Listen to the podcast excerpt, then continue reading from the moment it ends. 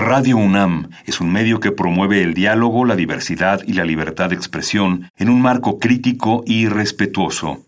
Los comentarios expresados a lo largo de su programación reflejan la opinión de quien los emite, mas no de la radiodifusora.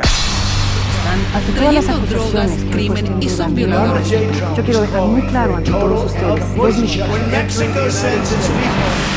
Vivimos tiempos donde el mundo no es gobernado por las personas más altruistas. Donde los muros estorban a la igualdad. A la sexualidad. A la creatividad. ¿Está en tus planes llegar al altar nuevamente? No puedo creer lo que Donde se habla sin pensar y se admira sin saber. Vivimos los mismos tiempos que están viendo a la comunicación renovarse, al arte reinventarse, a la libertad superar sus límites. Nos hacen creer que lo mejor es triunfar en la vida. Donde el conocimiento y la denuncia están al alcance de nuestros ojos. De nuestros oídos.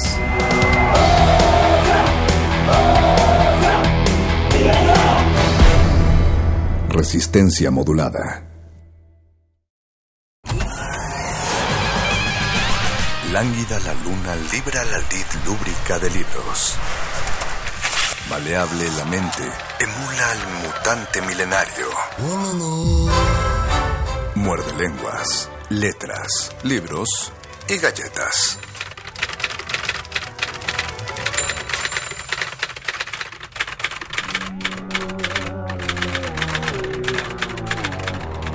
Historia del capitán Kopeikin, Nikolai B. Gogol. Después de la campaña de 1812, mi buen señor, así comenzó el director de correos, por más que se dirigiese a seis auditores. Después de la campaña de 1812, el capitán Kopeikin formaba parte de un convoy de heridos repatriados a sus casas. Era el tal una cabeza loca, un levantisco que desde los arrestos en el cuartel hasta la prisión había conocido todos los encantos del oficio militar Figúrese usted que el mocetón había perdido un brazo y una pierna en Krasnoye o en Leipzig. No lo recuerdo exactamente. En aquel tiempo, sabe usted, no se había adoptado aún disposición alguna respecto a los heridos. La caja de inválidos no fue, en cierto modo, fundada hasta bastante más tarde, viendo lo cual, el capitán Kopeikin pensó, por el momento hay que trabajar. Desgraciadamente, solo le quedaba el brazo izquierdo. Trató de enternecer al Bausán de su padre, pero el viejo le dijo en redondo, yo no tengo con qué sostenerte, apenas y con grandes trabajos, figúrese usted, si puedo atender a mis necesidades. Entonces, mi buen señor, el capitán Kopeikin decidió ir a Petersburgo para implorar un socorro del emperador. Pues al fin, y en cierto modo, había derramado su sangre y sacrificado su vida. Halló medios de hacerse conducir en los vagones de intendencia, Total, he aquí ya a nuestro hombre en Petersburgo. Desde aquí ve usted a mi farsante Kopeikin desembarcando en una capital que, por decirlo así, no tiene pareja en el mundo. La vida, comprende usted, se presentaba ante él bajo un nuevo aspecto. Creíase transportado a un cuento de Sherezada. Figúrese usted su asombro ante la avenida del Neva, o, o que el diablo me lleve, ante la calle de los guisantes o de la fundición. Acá, una aguja que se pierde en el cielo, allá puentes colgantes sin punto de apoyo, por decirlo así. Total, mi querido señor, una verdadera ciudad de Semiramis. Al pronto pensó amueblarse un departamento, pero allá cortinas, telas, tapices de Persia y toda la diablería cuestan un ojo de la cara. En cuanto se acerca uno para tocarlos, corre ya el peligro de quemarse los dedos.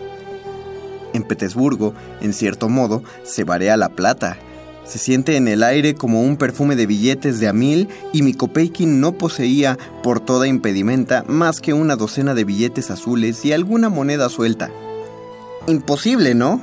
Comprar una tierra con semejante peculio, a menos de añadir a él 40 mil rublos prestados por el rey de Francia. Moi, les linguais. Mesdames, mademoiselles, messieurs, prostez-vous devant le roi, car vous écoutez, moi, ça vous qui est là. Entrez dans l'arène médiatique, matez la plastique de l'arène. Pas de crime, pas de haine, pas d'esprit satique. Ceux qui nous gouvernent sont des êtres sympathiques. Entrez dans la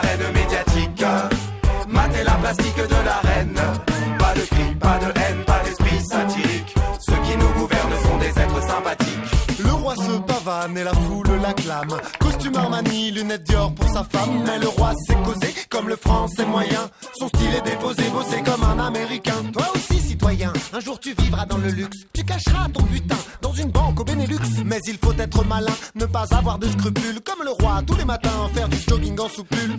Le roi est aimable, son sourire impeccable. Il le retire régulièrement pour mâchouiller quelques syllabes. Le roi divertit ses fidèles en montant sur ses grands chevaux, mais il porte en guise de couronne un bonnet à grelots.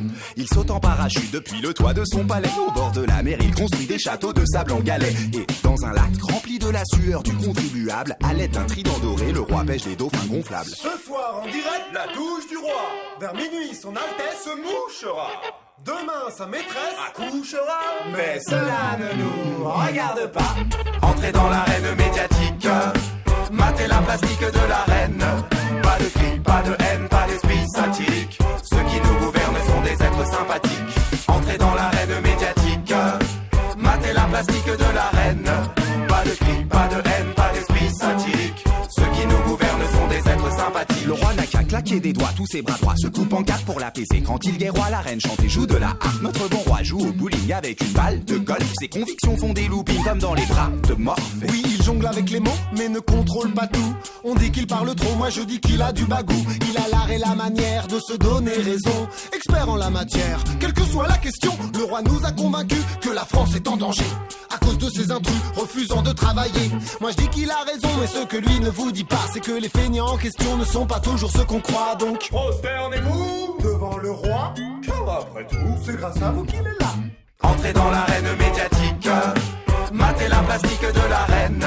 Pas de cris, pas de haine, pas d'esprit satirique. Ceux qui nous gouvernent sont des êtres sympathiques. Venez vous divertir au spectacle permanent des rampants, des vampires, aux sourires étincelants. Venez profiter des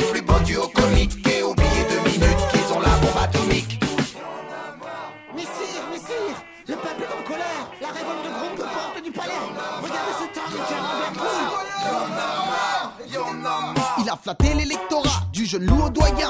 Pour atteindre son but, la fin justifie les moyens. Il a avoué ouvertement vouloir s'asseoir sur le trône, régner sur le gouvernement tout en jouant les icônes. Tous les jours à la une, le roi a promis la lune, mais il a retourné sa veste une fois, son nom dans l'urne. L'espoir s'est fait la belle, fini la mascarade. Il promettait le septième ciel, mais a laissé la masse en rade. Le peuple descend dans la rue pour manifester sa grogne. Le roi envoie les gardiens de la couronne pour qu'ils cognent. Les plus démunis en font les frais, game over. Le roi répond, mais que voulez-vous pour qu'il y ait des riches, il faut des pauvres. Au mal que citoyen, ôtez tous vos baillons, braillons, action.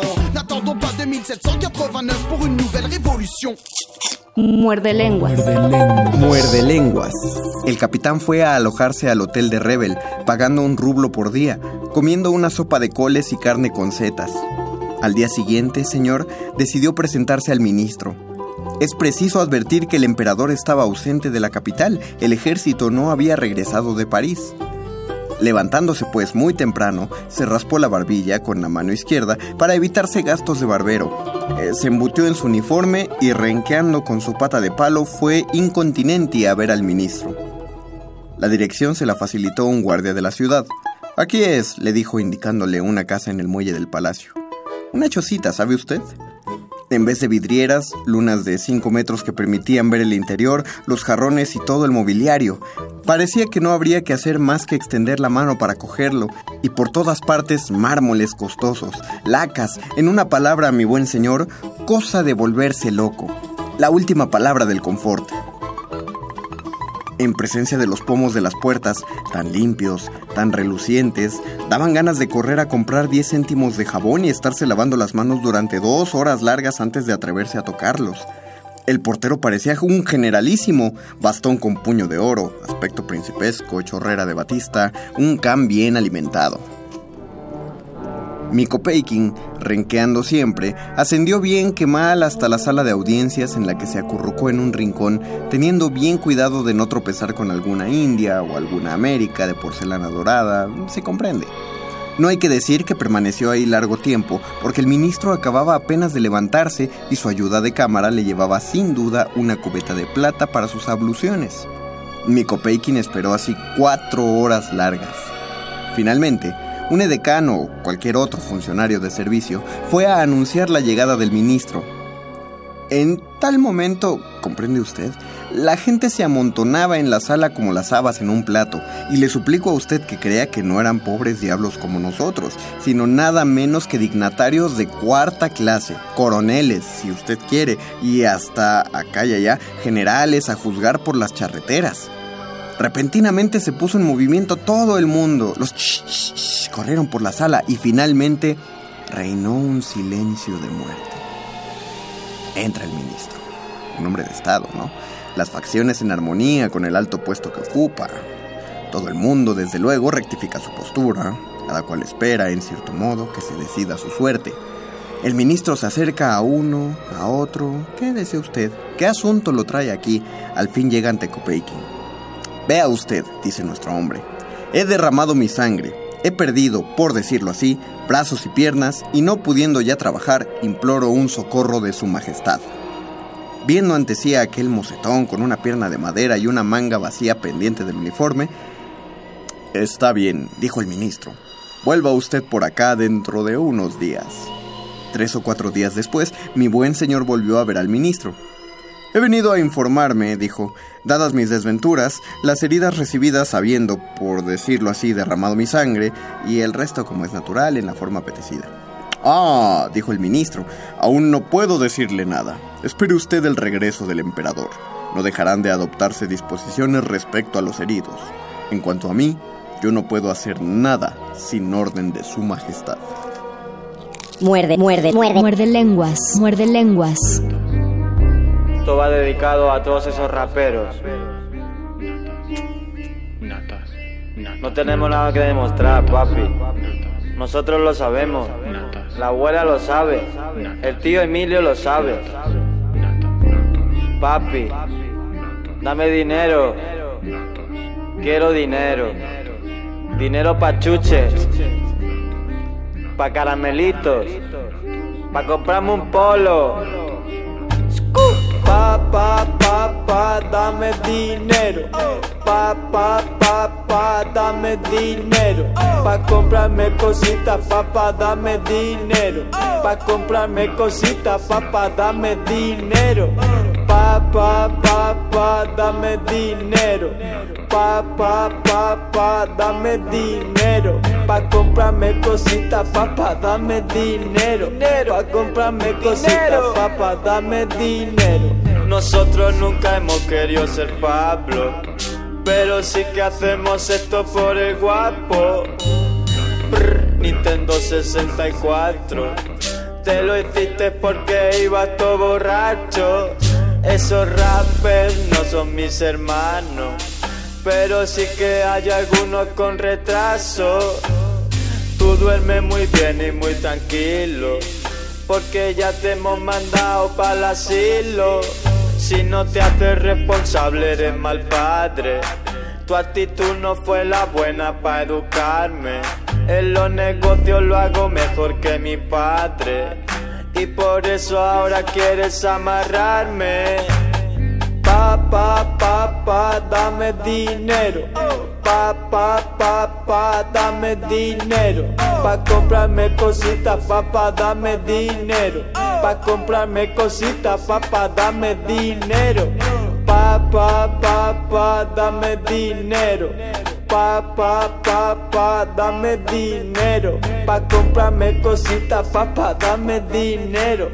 Pa comprarme cositas, papá, dame dinero. De esto vives y yo sé bien cómo, porque yo también como y me lo pago todo.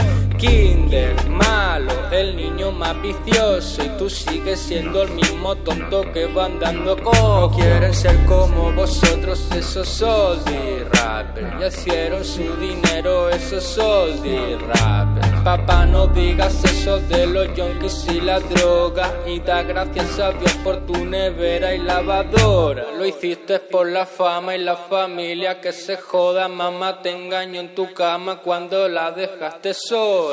Pa, pa, pa, pa, dame dinero. Pa, pa, pa, pa, dame dinero. Pa' comprarme cositas, papá, dame dinero. Pa' comprarme cositas, papá, dame dinero. Papá, papá, dame dinero. Papá, papá, dame dinero. Pa' comprarme cositas, papá, dame dinero. Pa' comprarme cositas, papá, dame dinero. Muerde lenguas. Muerde lenguas. Mikopeikin se encontró, co- ¿comprende usted? En una graciosa situación, pues al fin y al cabo no le había dicho ni sí ni no. Mientras tanto, como usted supone muy bien, la vida en la capital se hacía de día en día onerosa. Ah, pensó nuestro hombre. Volvamos a ver al ministro. ¿Qué ha decidido usted, excelencia? Le diré. Me estoy comiendo mis últimos recursos. Si usted no me ayuda, tendré, dicho sea con respeto, que morirme de hambre. Tan pronto dicho como hecho, ya está de nuevo ante la casa del ministro.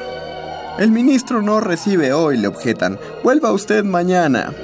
A la mañana siguiente, el portero no le concedió ni siquiera una mirada. El pobre diablo no tenía ya más que un billete azul en el bolsillo.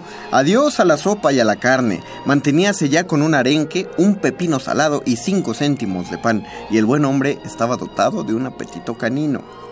Figúrese usted a mi Copeikin pasando ante un restaurante. El cocinero, un francés simpático, mantelerías de Holanda y delantal blanco como la nieve, prepara una tortilla de finas hierbas, chuletas con trufas y otros buenos bocados a los que el valiente tuvo que renunciar. Figúrese usted ante el mercado de Miliutin.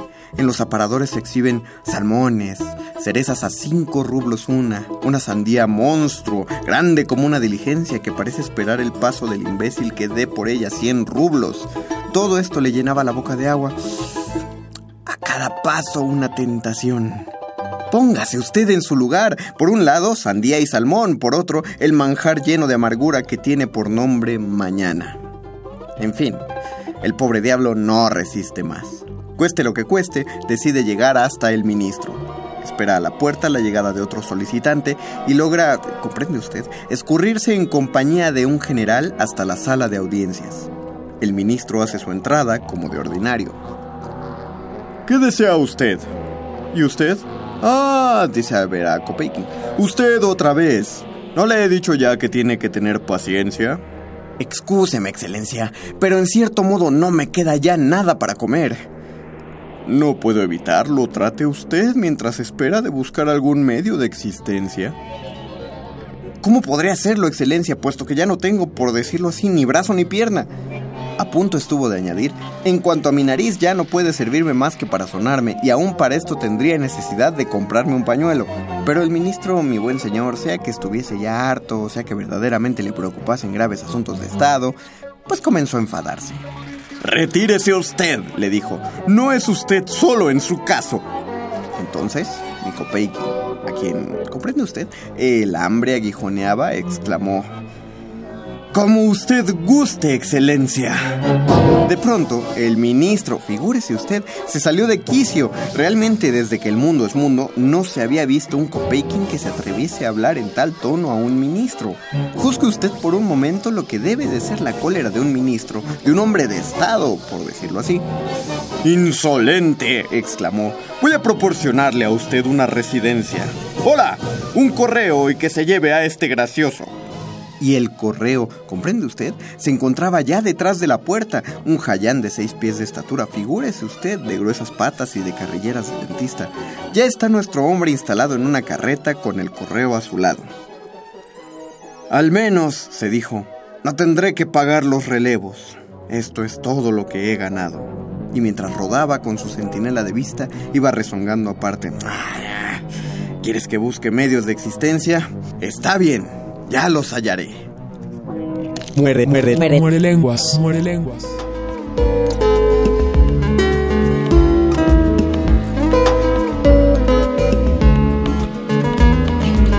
Disculpe el señor si le interrumpo, pero en el recibidor hay un par de pobres que preguntan insistentemente por usted. No piden limosnas, no, ni venden alfombras de lana, tampoco elefantes de vano, son pobres que no tienen nada de nada. No entendí muy bien si sin nada que vender o nada que perder, pero por lo que parece, tiene usted alguna cosa que les pertenece. Les diga que el Señor salió, que vuelvan mañana en horas de visita. O mejor les digo como el Señor dice, Santa Rita, Rita, Rita, lo que se da no se quita.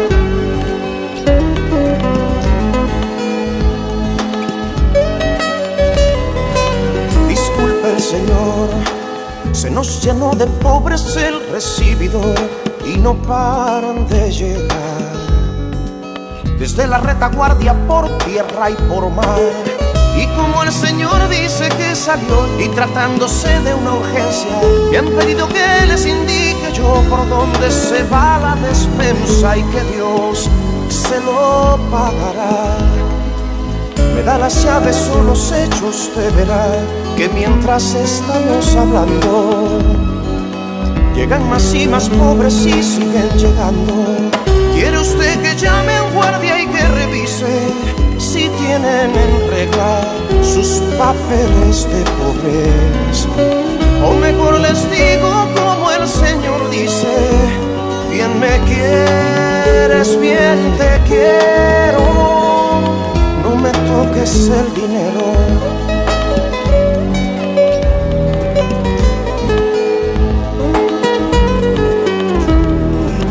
Disculpe el Señor, pero este asunto va de mal en peor. Vienen a millones y curiosamente vienen todos hacia aquí. Trate de contenerles, pero ya ve, han dado con su paradero. Estos son los pobres de los que le hablé, con los caballeros. Y entiéndase usted, si no manda otra cosa me retiraré. Y si me necesitas, llame. Que Dios le inspire o que Dios le ampare. Que esos no se han enterado. Carlos Mar está muerto y enterrado. Carlos Mar está muerto y enterrado. Que Carlos Mar está muerto.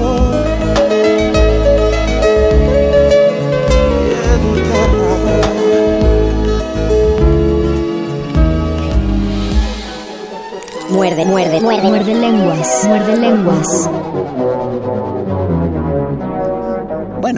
Nadie sabe exactamente a dónde fue llevado Kopeikin. El mocetón cayó totalmente en el río del olvido, en el leteo, como lo llaman los poetas. Y aquí es precisamente, señores, donde, por decirlo así, comienza el nudo de mi historia.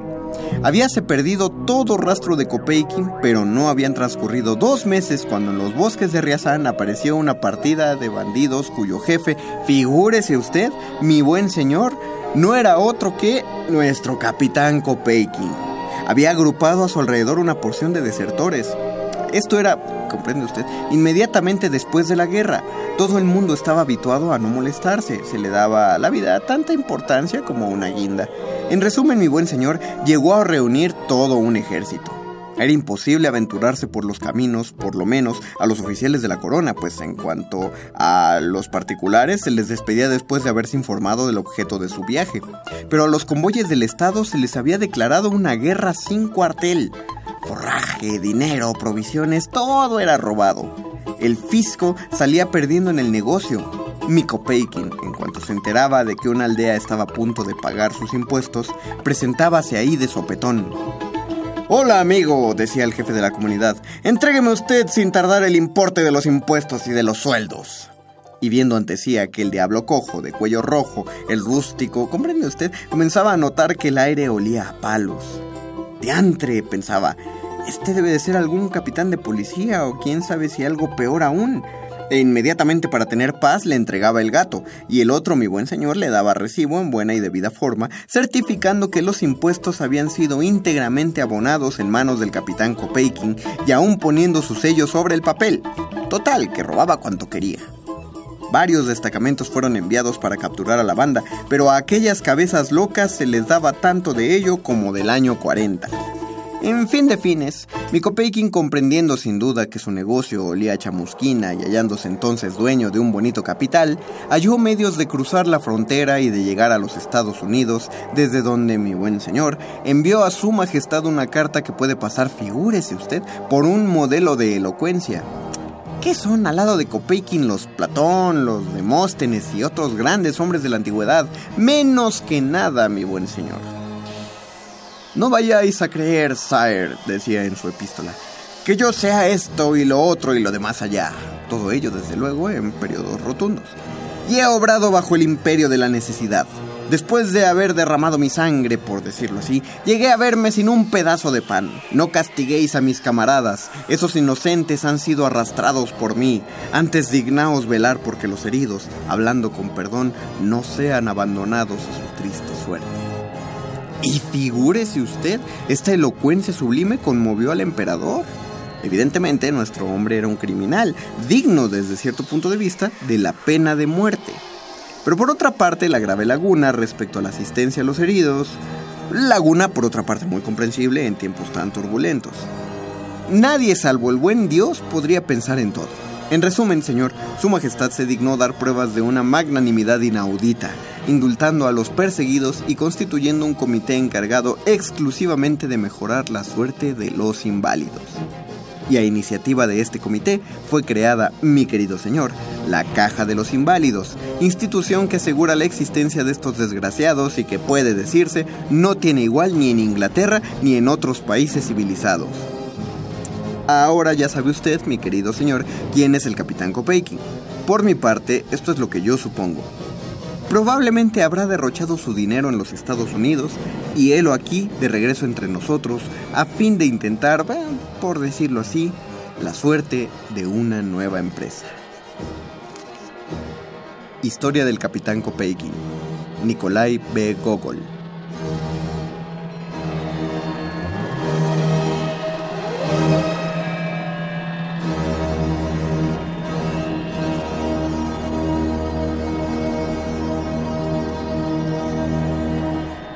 Muerde lenguas. Muerde lenguas. Yeah. Original, yeah.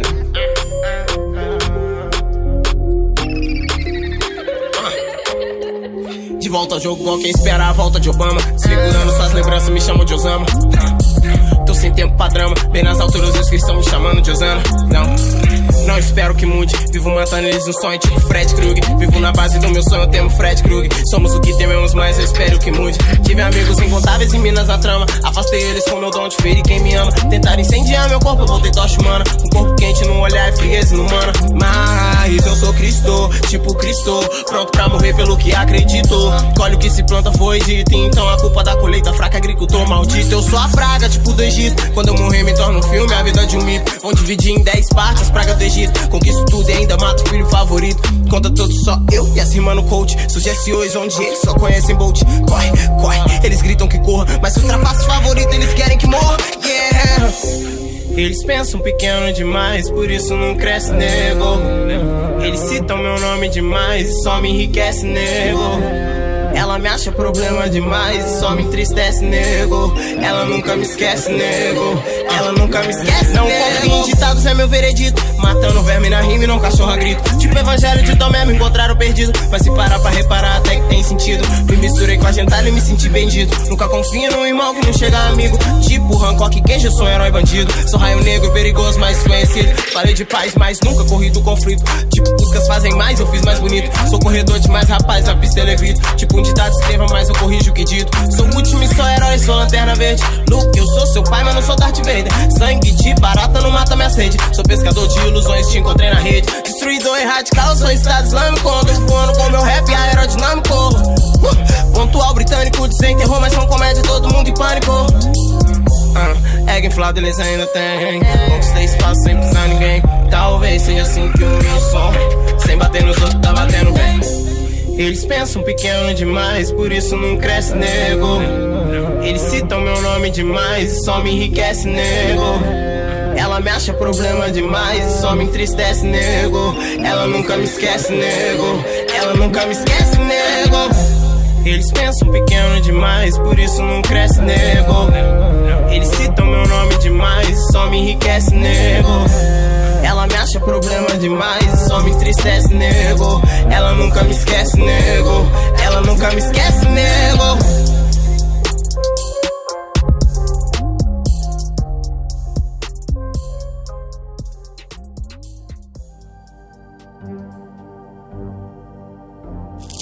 Muerde lenguas. Muerde lenguas. Muerde lenguas. El corredor veloz. A. N. Afanasiev. En un reino muy lejano, lindando con una ciudad, había un pantano muy extenso. Para entrar y salir de la ciudad había que seguir una carretera tan larga que, yendo deprisa, se empleaban tres años en bordear el pantano y yendo despacio, se tardaba más de cinco. A un lado de la carretera vivía un anciano muy devoto que tenía tres hijos. El primero se llamaba Iván, el segundo Vasiliv y el tercero Simeón. El buen anciano pensó hacer un camino en línea recta a través del pantano, construyendo algunos puentes necesarios, con objeto de que la gente pudiese hacer todo el trayecto tardando solamente tres semanas o tres días, según se fuese a pie o a caballo. De este modo harían todos gran economía de tiempo. Se puso al trabajo con sus tres hijos y al cabo de bastante tiempo terminó la obra. El pantano quedó atravesado por una ancha carretera en línea recta con magníficos puentes. De vuelta a casa, el padre dijo a su hijo mayor, Oye Iván, ve, siéntate debajo del primer puente y escucha lo que dicen de mí los transeúntes. El hijo obedeció y se escondió debajo de uno de los arcos del primer puente, por el que en aquel momento pasaban dos ancianos que decían, al hombre que ha construido este puente y arreglado esta carretera, Dios le concederá lo que pida. Cuando Iván oyó esto, salió de su escondite y saludando a los ancianos les dijo, Este puente lo he construido yo, ayudado por mi padre y mis hermanos. ¿Y tú qué pides a Dios? preguntaron los ancianos. Pido tener mucho dinero durante toda mi vida. Está bien. En medio de aquella pradera hay un roble muy viejo. Excava debajo de sus raíces y encontrarás una gran cueva llena de oro, plata y piedras preciosas. Toma tu pala, excava y que Dios te dé tanto dinero que no te falte nunca hasta que te mueras. Iván se fue a la pradera, excavó debajo del roble y encontró una caverna llena de una inmensidad de riquezas en oro, plata y piedras preciosas que se llevó a su casa. Al llegar ahí, su padre le preguntó, ¿Y qué es, hijo mío? ¿Qué es lo que has oído hablar de mí a la gente? Iván le contó todo lo que había oído hablar a los dos ancianos y cómo estos le habían colmado de riquezas para toda su vida. Al día siguiente, el padre envió a su segundo hijo. Basilip se sentó debajo del puente y se puso a escuchar lo que la gente decía. Pasaban por el puente dos viejos y cuando estuvieron cerca de donde Basilip se hallaba escondido, éste les oyó hablar así. Al que construyó este puente, todo lo que pida a Dios le será concedido. Salió enseguida Basilip de su escondite y saludando a los dos ancianos les dijo, Abuelitos, este puente lo he construido yo con ayuda de mi padre y de mis hermanos. ¿Y qué es lo que tú desearías? le preguntaron. Que Dios me diese para toda mi vida mucho grano. Pues vete a casa, ciega trigo, siémbralo y verás cómo Dios te dará trigo para toda tu vida. Basilip llegó a casa, contó al padre lo que le habían dicho, cegó trigo y luego sembró la semilla. Enseguida creció tantísimo trigo que no sabía dónde guardarlo. Al tercer día, el viejo envió a su tercer hijo. Simeón se escondió debajo del puente y al cabo de un rato oyó pasar a los dos ancianos que decían, Al que hizo este puente y esta carretera, de seguro que Dios le dará todo lo que le pida. Al oír Simeón estas palabras, salió de su escondite y se presentó a los dos hombres diciéndoles, Yo he construido este puente y esta carretera con la ayuda de mi padre y de mis hermanos. ¿Y qué es lo que le pides a Dios? Que el zar me acepte como soldado de su escolta. Pero muchacho, ¿no sabes que esa profesión de soldado es difícil y pesada? ¿Cuántas lágrimas vas a verter? Pídele a Dios cualquier otra cosa más agradable para ti. Pero el joven insistió en su propósito, diciéndoles, Ustedes son viejos y, sin embargo, lloran. ¿Qué tiene de particular que llore yo, que soy más joven? El que no llore en este mundo llorará en el otro. Ya que te empeñas, sea. Nosotros te bendeciremos. Y diciendo esto, pusieron las manos sobre su cabeza y al instante el joven se convirtió en un ciervo que corría con gran velocidad. Corrió a su casa y su padre y hermanos, apenas lo vieron, quisieron cazarlo. Pero él escapó y volvió junto a los ancianos quienes lo transformaron en una liebre. Volvió por segunda vez a su casa y cuando ahí se dieron cuenta de que había entrado una liebre, se echaron sobre ella para cogerla. Pero se escapó y se volvió a acercar a los dos viejos, los cuales, por último, lo transformaron en un pajarito dorado que volaba con gran rapidez. Voló a casa de su familia y entrando por la ventana se puso a piar y saltar en el alféizar. Los hermanos procuraron cogerlo, pero él, con gran ligereza, escapó al campo. Esta vez, cuando el pajarito dorado se arrimó a los dos viejos, se transformó en el joven de antes y estos le dijeron, Ahora, Simeón, ve a alistarte en el ejército del zar. Si tuvieses que ir a algún sitio con gran rapidez, podrías transformarte en ciervo, en liebre o en pájaro, tal como nosotros te hemos enseñado. Simeón volvió a casa y pidió al padre que le dejase ir a servir al zar como soldado. ¿Por qué quieres ir a servir al zar cuando todavía eres joven y aún no tienes experiencia de la vida? No, padre, déjeme ir porque es la voluntad de Dios. El padre le dio permiso y Simeón preparó todas sus cosas, se despidió de su familia y tomó la carretera que iba a la capital.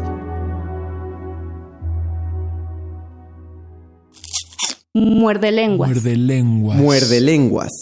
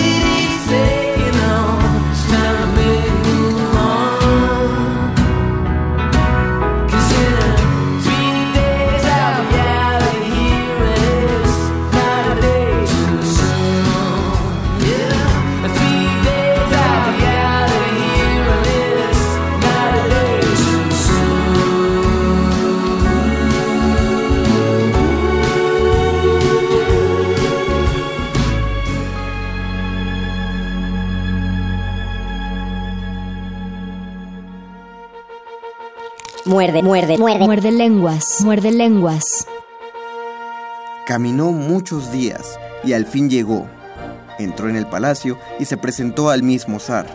Se inclinó delante de él y le dijo: Mi zar y señor, no te ofendas por mi osadía. Quiero servir en tu ejército. Pero muchacho, tú eres demasiado joven todavía. Puede que sea demasiado joven e inexperto, pero creo que podré servirte igual que los demás, y así lo prometo a Dios. El zar consintió y lo nombró soldado personal. Pasado algún tiempo, un rey enemigo emprendió una guerra sangrienta contra el zar. Este empezó a preparar su ejército y quiso dirigirlo en persona. Simeón pidió al zar que le dejase ir también a él para acompañarle. El zar consintió y todo el ejército se puso en camino en busca del enemigo. Caminaron muchos días y atravesaron muchas tierras hasta que al fin llegaron a enfrentarse con el enemigo.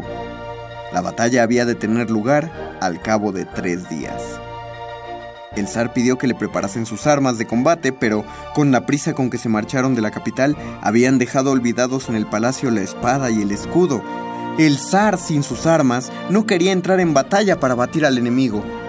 Hizo leer un bando disponiendo que si había alguien que se considerase capaz de ir y volver del palacio en tres días para traerle la espada y el escudo, que se presentase, al que consiguiese traerle sus armas, el zar ofrecía en recompensa darle por esposa a su hija María, la cual llevaba como dote la mitad del imperio y además sería declarado heredero del trono. Se presentaron varios voluntarios. Uno de ellos decía que él podría ir y volver en tres años, otro que en dos años y un tercero que en uno. Entonces Simeón se presentó al zar y le dijo, Majestad, yo puedo ir a palacio y traerte tu espada y tu escudo en tres días. El zar se puso contentísimo, lo abrazó dos veces y escribió enseguida una carta a su hija en la que disponía que entregase a sus soldados Simeón la espada y el escudo que había dejado olvidados en palacio. Simeón cogió el mensaje del zar y se marchó. Cuando estuvo a una legua del campamento se transformó en ciervo y se puso a correr con la rapidez de una flecha. Corrió, corrió y cuando se cansó se transformó en liebre. Continuó así con la misma rapidez y cuando las patas empezaron a cansarse se transformó en un pajarito dorado y voló con más rapidez que antes. Un día y medio después llegaba a palacio donde la zarebna María se había quedado. Se transformó entonces en hombre, entró en palacio y entregó a la zarebna el mensaje del zar. Esta lo tomó y después de leerlo preguntó al joven. ¿De qué modo has podido pasar por tantas tierras en tan poco tiempo? Pues así, respondió Simeón, y transformándose en un ciervo dio, con gran velocidad, unas carreras por el parque. Después se acercó a la zarebna y descansó la cabeza sobre las rodillas de la joven. Esta cortó con sus tijeritas un mechón de pelo de la cabeza del ciervo. Después Simeón se transformó en una liebre y se puso a dar saltos y brincos cobijándose luego en las rodillas de la zarebna, quien también cortó otro mechón de pelo de la cabeza de la liebre. Por último, se transformó en un pajarito con la cabeza dorada, voló de un lado a otro y se posó sobre la mano de la zarebna María. La joven le arrancó algunas plumitas doradas de la cabeza, cogió los mechones de pelo que había cortado al ciervo y a la liebre y las plumas del pajarito y lo puso todo en un pañuelo que ató y escondió en su bolsillo. El pajarito esta vez se transformó en el joven de antes. La cerebna hizo que le diesen de comer y beber y le dio provisiones para el camino. Después de entregarle el escudo y la espada del zar, su padre, al despedirse le dio un abrazo y el joven corredor se marchó al campamento de su zar. Otra vez se transformó en ciervo, cuando se cansó de correr, en liebre, cuando se cansó de nuevo, en pajarito, y al tercer día vio ya no lejos la tienda imperial. Muerde lenguas. Muerde lenguas.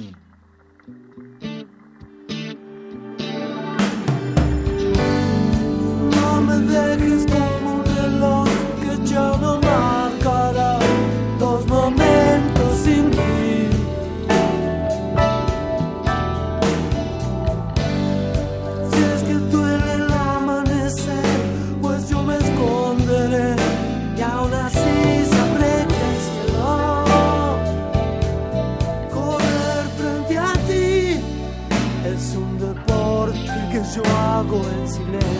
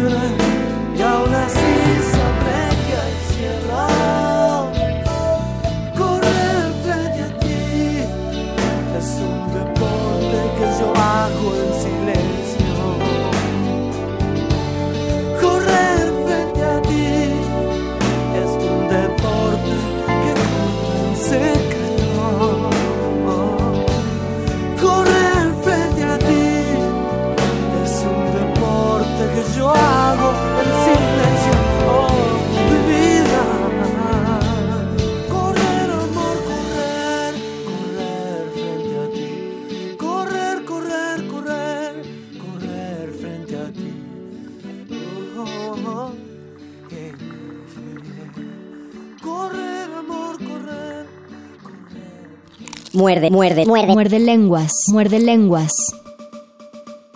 Al llegar a la distancia de media legua, se transformó en su verdadero ser y se echó en la sombra de un zarzal a la orilla del mar, para descansar un poco del viaje. Puso la espada y el escudo a su lado, pero era tanto el cansancio que tenía que se durmió al momento. Uno de los generales del zar, que por casualidad paseaba por ahí, descubrió al corredor dormido. Aprovechándose de su sueño, lo tiró al agua y cogiendo la espada y el escudo fue a la tienda de campaña del zar y le entregó sus armas diciéndole, Señor, he aquí tu espada y tu escudo, yo mismo te los he traído. El zar, entusiasmado, dio las gracias al general sin acordarse de Simeón. A las pocas horas entabló la batalla con el enemigo, el resultado de la cual fue una gran victoria para el zar y su ejército. Al pobre Simeón, cuando cayó al mar, lo cogió el zar del mar y lo arrastró a las profundidades de su reino. Vivió con este zar durante un año y se puso muy triste. ¿Qué tienes, Simeón? ¿Te aburres aquí? le preguntó un día el zar del mar. Sí, Majestad. ¿Quieres ir a la tierra rusa? Sí quiero, si Su Majestad lo permite. El zar lo subió y lo sacó a la orilla durante una noche muy oscura. Simeón se puso a rezar diciendo, Dios mío, haz salir el sol. Cuando el cielo empezaba a teñirse de púrpura por levante con la luz de la aurora, el zar del mar se presentó a Simeón, lo agarró y se le llevó otra vez a su reino. Vivió ahí otro año y de la tristeza que tenía estaba siempre llorando. Otra vez le preguntó el zar, ¿Por qué lloras, muchacho?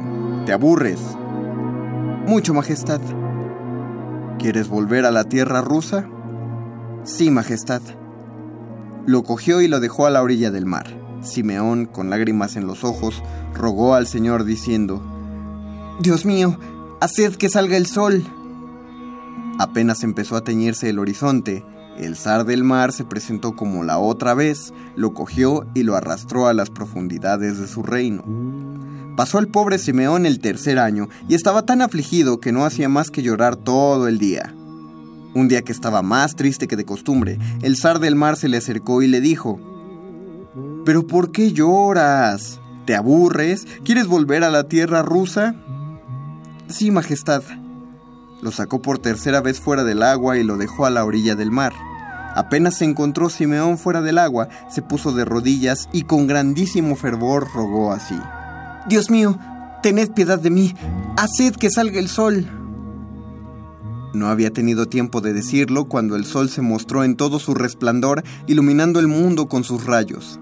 Esta vez el zar del mar tuvo miedo a la luz del día y no se atrevió a salir a coger a Simeón, el cual se vio libre. Se puso en camino hacia su reino, transformándose primero en ciervo, después en liebre y finalmente en un pajarito y en poco tiempo llegó al palacio del zar. En los tres años que habían pasado, el zar llegó con su ejército a la capital de su reino e hizo los preparativos para la boda de su hija con el general embustero, que dijo ser quien había llevado al campamento la espada y el escudo imperiales. Simeón entró en la sala donde estaban sentados a la mesa María Zarevna, el general y los convidados, y apenas María le vio entrar, lo reconoció y dijo a su padre, Padre, permíteme decirte algo muy importante. Habla, hija mía, ¿qué es lo que quieres? El general que está sentado a mi lado en la mesa no es mi prometido. Mi verdadero prometido es el joven que acaba de entrar a la sala. Y dirigiéndose al recién llegado le dijo, Simeón, haznos ver cómo fuiste tú el que consiguió llevar tan velozmente la espada y el escudo. Simeón se transformó en siervo, corrió por el salón y se paró cerca de María Zarevna. Esta sacó de su pañuelo el mechón de pelo que había cortado al siervo y mostrándolo al zar le enseñó el sitio donde lo había cortado. Y le dijo, Mira padre, esta es una prueba. El siervo se transformó en liebre, saltó por todas partes y se fue a echar en el regazo de la zarepna. María mostró entonces el mechón de pelo que había cortado a la liebre. Se transformó la liebre en un pajarito con la cabeza de oro y después de volar con gran rapidez por todo el salón, vino a posarse en un hombro de la zarepna. Esta desató el tercer nudo de su pañuelo y mostró al zar las plumitas doradas que había arrancado de la cabeza del pajarito. Al ver esto, el zar comprendió toda la verdad. Después de escuchar las explicaciones de Simeón, condenó a muerte al general. A María la casó con Simeón y este fue nombrado heredero del trono. El corredor veloz, A.N. Afanasiev.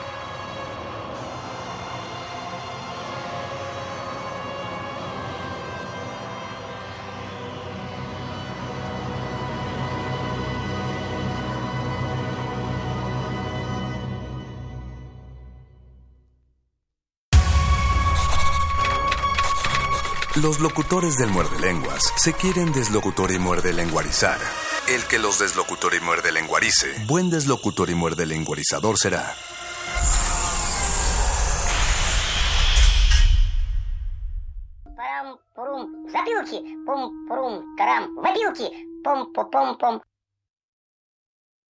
Если я чешу в затылке, не беда. В голове моей опилки, да, да, да. Но хотят там и опилки, но кричалки и вопилки, а также шумелки, пыхтелки и сопелки. Сочиняю я неплохо иногда. Да. Хорошо живет на свете Винни-Пух. Оттого поет он эти песни вслух. И неважно, чем он занят, если он худеть не станет, а ведь он худеть не станет, если, конечно, вовремя подкрепиться. Да. Трам пам пам пам пам пам пам па пум пурум пу пу пурум пу трам пам па пум пурум пу пу пурум пум пум пу пум пурум пум пум пум Хорошо живет на свете. Винни-Пух Оттого поет он эти песни вслух. И не важно, чем он занят, если он толстеть не станет. А ведь он толстеть не станет. Тихо! Да, да пам пара пара пара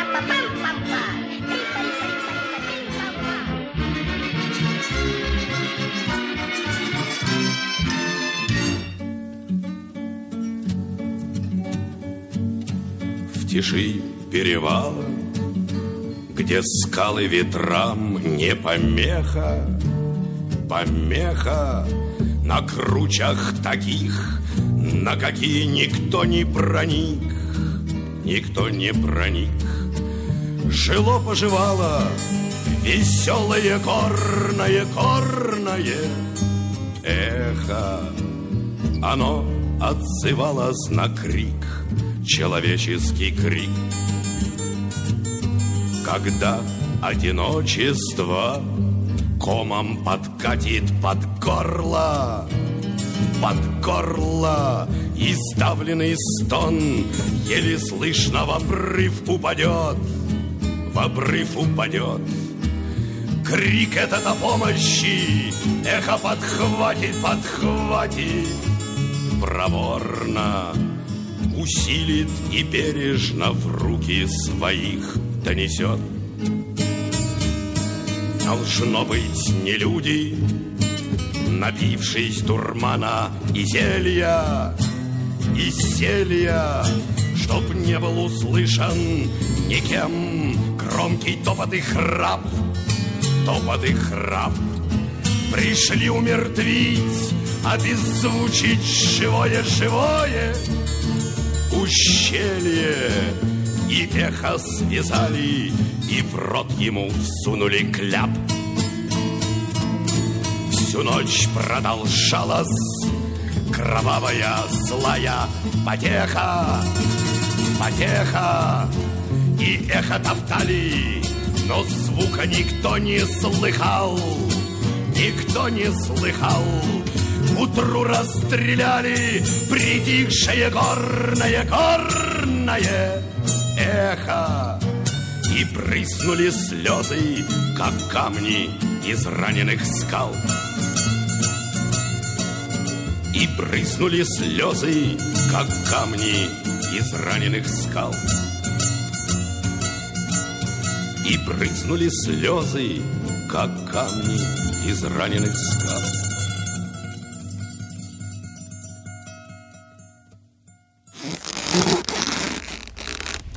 Resistencia modulada.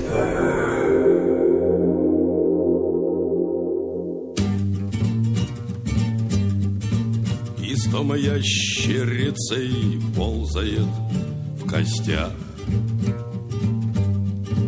И сердце с трезвой головой не на ножах. И не захватывает дух на скоростях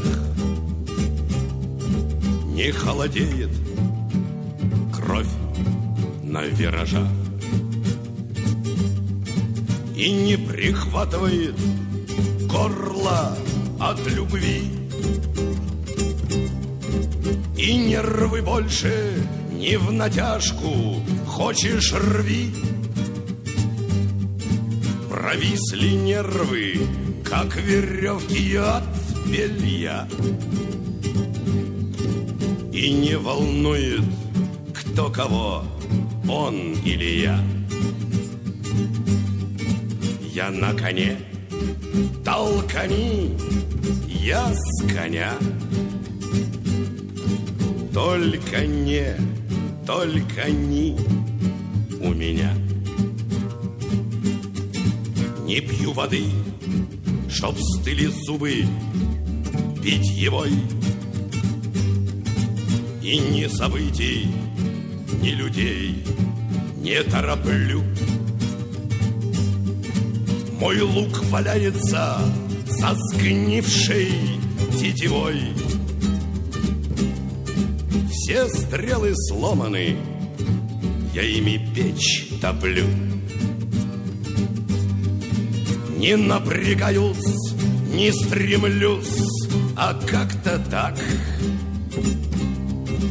Не вдохновляет даже самый факт атак.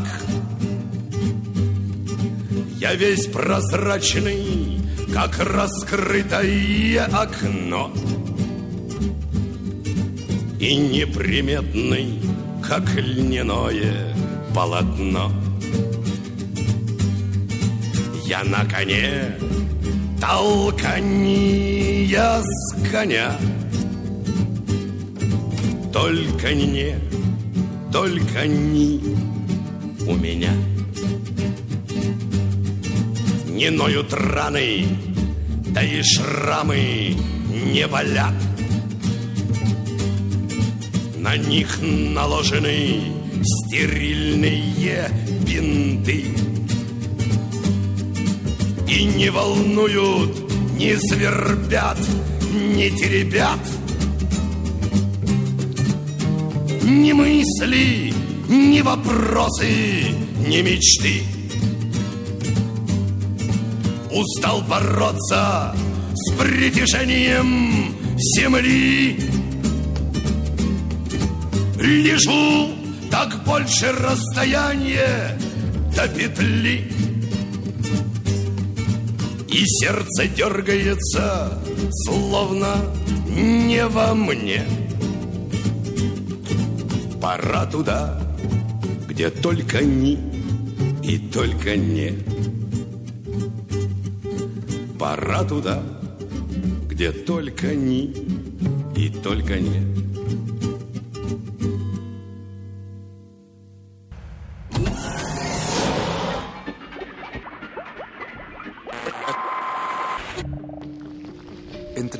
Culturales silvestres y la hidroponía acusmática se encuentran las conversaciones cantadas. Estudiamos el milagro de la música libre en el aire. Cultivo de ejercicios. Frescura en la flora musical.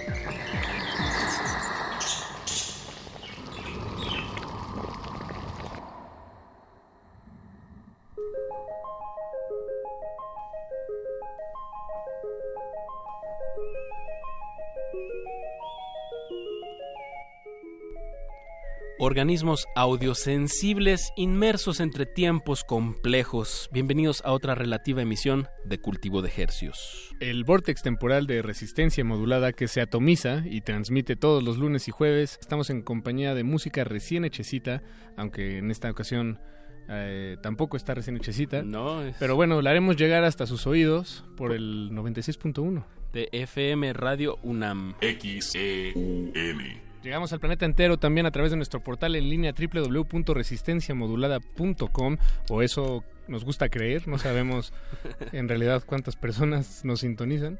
Eso, pero estamos muy contentos de estar atrás de estos micrófonos de la UNAM, de Radio UNAM, y es un verdadero privilegio eh, pues traerles música que en esta ocasión, como bien dijiste Paco, jugando con los tiempos, eh, pues la, tiene esta cualidad la música de de alguna manera quedarse ahí, ahí en como esferitas rotando en espirales o no no sé si espirales pero que se queda ahí y justo pues hoy hoy vamos a hacer una una, reco una recapitulación una una, recapitulación re recapitulación. una re eh, vamos a visitar revisitar. el, una revisitar el pasado y bueno hace unos meses tuvimos aquí a una invitada una sujeto de estudio que eh, la charla fue breve, pero quedamos al, a, eh, al aire.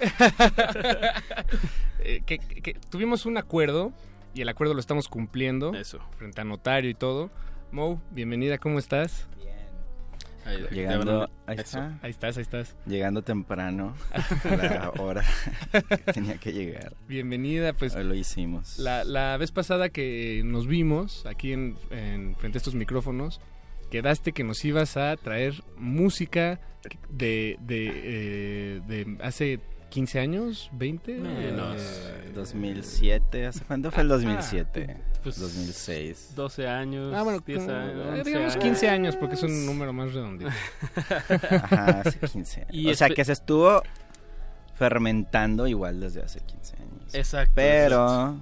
ajá, sí, quedamos de, de venir a dar una una, una clase express sobre la música de Monterrey que no conocen.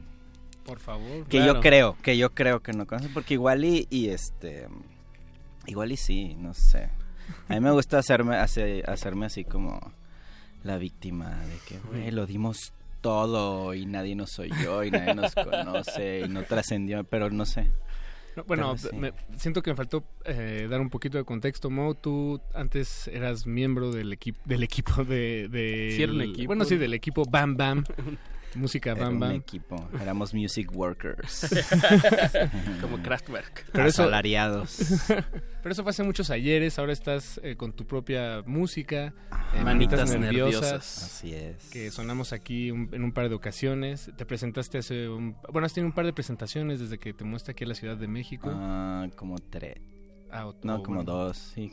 Un, un par de presentaciones. Ajá. Y de verdad no se pierdan las presentaciones de Manitas Nerviosas. Me están diciendo en este momento, que les te traigo están la- invitando a un O sea, no, ya quedó. Ah, bien. Ay, pero el pedo es que no sé dónde es. Bueno, pero- pero que te Pero sigan en bueno, tus el, el redes. 15, el 15 de enero, febrero, marzo. El 15 de marzo. El en 15 de marzo. Dos semanas. Ajá. No Muy- sé, no sé dónde es, solo me dijeron. Ya quedó el 15 de marzo. Pues ¿Dónde? No lo sé. Averígüelo. Pero, este, por ahí se enterará. Buenísimo. Pues el espacio-tiempo es, eh, es Relativo. relativo. Entonces, eh, sobre todo quédense al tanto de este espacio, de las redes de Mo, Manitas Nerviosas. De verdad vayan a verlo, hay mucho drama, mucha experimentación, mucho un show, muchos fallas, errores, pero la gente, claro, pero la gente a veces paga para ir a ver ese tipo de, es lo de bonito. vulnerabilidades. Es lo bonito. Si tú ves a alguien haciendo un, un set como de electrónica en vivo y que sale perfecto, no es electrónica en vivo. Exacto.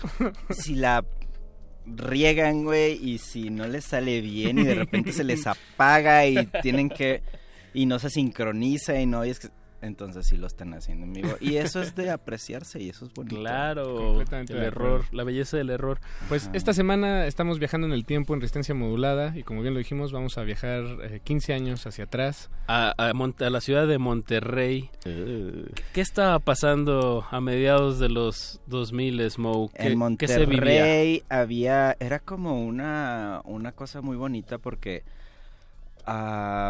como con la re- eh, el apogeo del MySpace o sea cuando ya era como súper ah, conocido y normal que todo el mundo tuviera un MySpace Como Facebook Ajá, ahorita. pues fue, fue una cosa como que...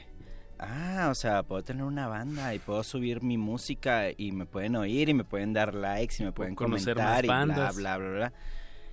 Que antes de eso a lo mejor había otras como Medios. redes, ajá, pero no, ninguna como MySpace. Ustedes lo saben, Sí, ustedes ¿no? lo vivieron. Sí lo vivimos. Entonces, yo creo eso detonó en Monterrey, no sé si, en- me imagino que en todos lados del mundo, pero en Monterrey detonó una resurgencia de muchas bandas. Entonces, todo el mundo tenía bandas, todo el mundo tocaba, todo el mundo grababa y producía y subía sus cosas y todo el mundo hacía tocadas. Entonces, en la semana tocabas hasta tres veces. Podías tocar dos veces un viernes y una vez un sábado. Y era una locura. O sea, era. Digo, había una, dos, tres, cuatro bandas chidas que eran las que querías ir a ver. Pero si tú, tú, tú, tú tenías una banda, tocabas un chorro. y, y llegó un punto en el que este mm, nos dimos cuenta que había mu- varias bandas que nos gustaban mucho, pero ninguna tenía cosas grabadas. Y de ahí nace Nene Records. Entonces dijimos, güey, vamos a este, vamos a grabarlas. No sabíamos cómo, no, nadie tenía como Equipo un- un- profesional. Ajá, un- nadie tenía estudios de eso, pedo. Entonces fue como que, güey, pues vamos a, a a Juntar esfuerzos. Sí, o sea, juntamos dinero, compramos equipo en las casas donde vivimos o donde ensayábamos o así. Pues ahí empezamos a grabar a las bandas que nos gustaban, que también eran como pues bandas de nuestros amigos y este o que de- después nos hicimos amigos por estar en las tocadas y todo. Y de ahí salió Nene Records, o sea, como de esa este pues ver que nadie tenía el varo para ir a un estudio y grabar. Entonces, pues y era gente que entendía su música y pues a mí me tocó, o bueno, no me tocó, yo dije, pues ok, yo produzco las bandas. Y- sin saber cómo. ¿Y cómo te las arreglas? Bueno, sin saber cómo, pues por investigando. Bueno, claro. Y este Y haciéndolo. y, haciéndolo. Y la neta pues sí fue como un proceso muy largo. Y lo primero que hicimos fue para el 2007 la primera compilación la primera y única compilación de Nene Records. Y este que ahorita les pasamos el link donde lo pueden oír todo.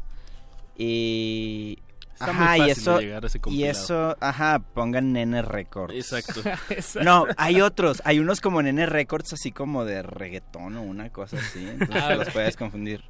Pero, este, sí, es como Nene Records Free Music Archive. ¿no? Ya. Y, y bueno, pero de ahí salió, o sea, de ahí salió todo. Eso, Mo. Pues estábamos en, en el 2007 y está este interés y bueno, y están viendo que está sucediendo pues mucho, mucha escena, mucha gente que está haciendo música. Eh, eh, hay este tono, digamos, punk en el sentido como tú lo has dicho de hazlo tú mismo, pero también me llama la atención como en, en este sentido punk, ¿a, a qué le estaban como contestando en ese momento en Monterrey o qué sienten que, que no... Ay, no sé, Ajá. o sea, er- no, no creo que él estuviera, o sea, era... um, O simplemente un- estaban haciendo su escena. Era un intento de hacer... Algo diferente. No, o sea, lo que estábamos haciendo, o sea, de hacer visible lo que estábamos haciendo porque era invisible completamente, porque no había material. No había material que pudieras oír de que, ah, está bien chida tu banda, tocaste ahorita y de que, ¿dónde? Véndeme un demo, güey, o lo que sea, que nadie te... Ajá, o sea, nadie iba y te pedía que le vendieras un demo porque nadie compraba los demos, nadie compraba CDs, nunca en la vida. Entonces, ajá, de que, güey, ¿dónde puedo escuchar tu música? Es de que, ay, pues, güey, es que no tengo nada grabado, güey. Vamos a tocar el próximo mes. Ajá, entonces pues como que, eh, eh, o sea, fue por eso, o sea, bueno, de mi parte a lo mejor había más gente involucrada, había mucha gente involucrada en el Records, entonces a lo mejor cada quien tiene su, su, su versión de la historia, pero para mí fue como, como, ok, o sea, voy a, también quiero grabar como el material de mis bandas y queremos tener la infraestructura para poder hacerlo, pero pues también, o sea, es, o sea, tenemos que compartirlo con lo que se nos hace que vale mucho la pena y había cosas que valían la pena. Pues empecemos, empecemos por las primeras dos. visibilicemos. Visibilicemos a través de los oídos. Mm. Eh, ¿Con qué vamos a empezar, Mo? Quiero empezar con las dos canciones que están ahí en ese playlist de la banda Los Margaritos. Que el- la primera va a ser El monstruo del cereal. De un disco que se llama Melcochambre Sónico. Que cabe recalcar que estos discos, Los Margaritos, nunca grabaron con N Records. Tocaban los- con nosotros, Ajá. eran nuestros amigos y todo. Pero ellos tenían como su onda aparte. Al final decidieron como que, que nosotros subiéramos su material que está disponible ahí en internet para todos. Pero pues sí eran como, fueron pre-NN Records, que con otras bandas que se llamaban este, Los Primates. Eh, fue lo que hizo que pasaran en Records. ¿no? Entonces, pero de los Margaritos quiero poner El Monstruo del Cereal de- que eso es como de su- lo último que sacaron y un clásico de clásico de clásicos que era era la única banda en todo pinche Monterrey que ibas a ver y todo mundo estaba gritando sus canciones. Ok, ok. Todos se las sabían. De cualquier otra banda más popular y que salía en Blair y que habían sacado güey, nadie sabe sus canciones, solo de los Margaritos. Bien. me. Y esa es Detonaciones. Bien, pues escuchemos, Clásico. escuchemos a los Margaritos aquí en Cultivo de Ejercios. Música del pasado de Monterrey sonando aquí en Radio Radio. Nam. Una. Cultivo de ejercios.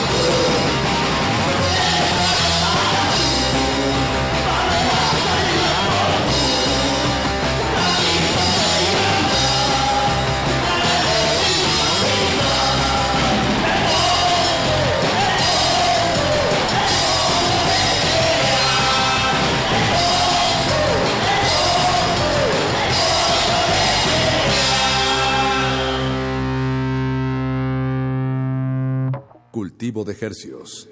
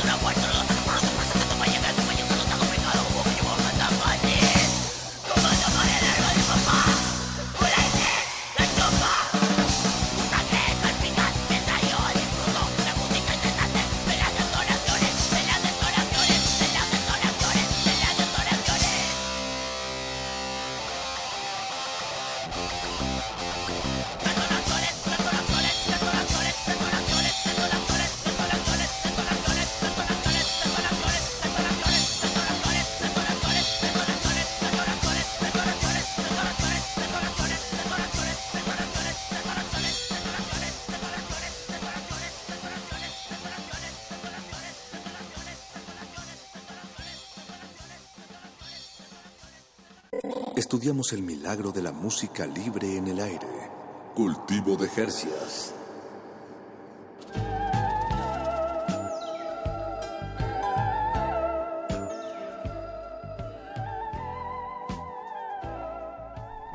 Acabamos de escuchar Detonaciones y antes de eso escuchamos El monstruo del cereal, ambos temas de Los Margaritos, una extinta banda de la ciudad de Monterrey mediados de la década pasada y para darnos un panorama de, de la escena underground de que, que sucedió Regiomontana, tenemos aquí a nada más y nada menos que a Mou, Manitas Nerviosas, para que nos dé este recorrido sónico de... El chisme más que Es- nada. Ándale.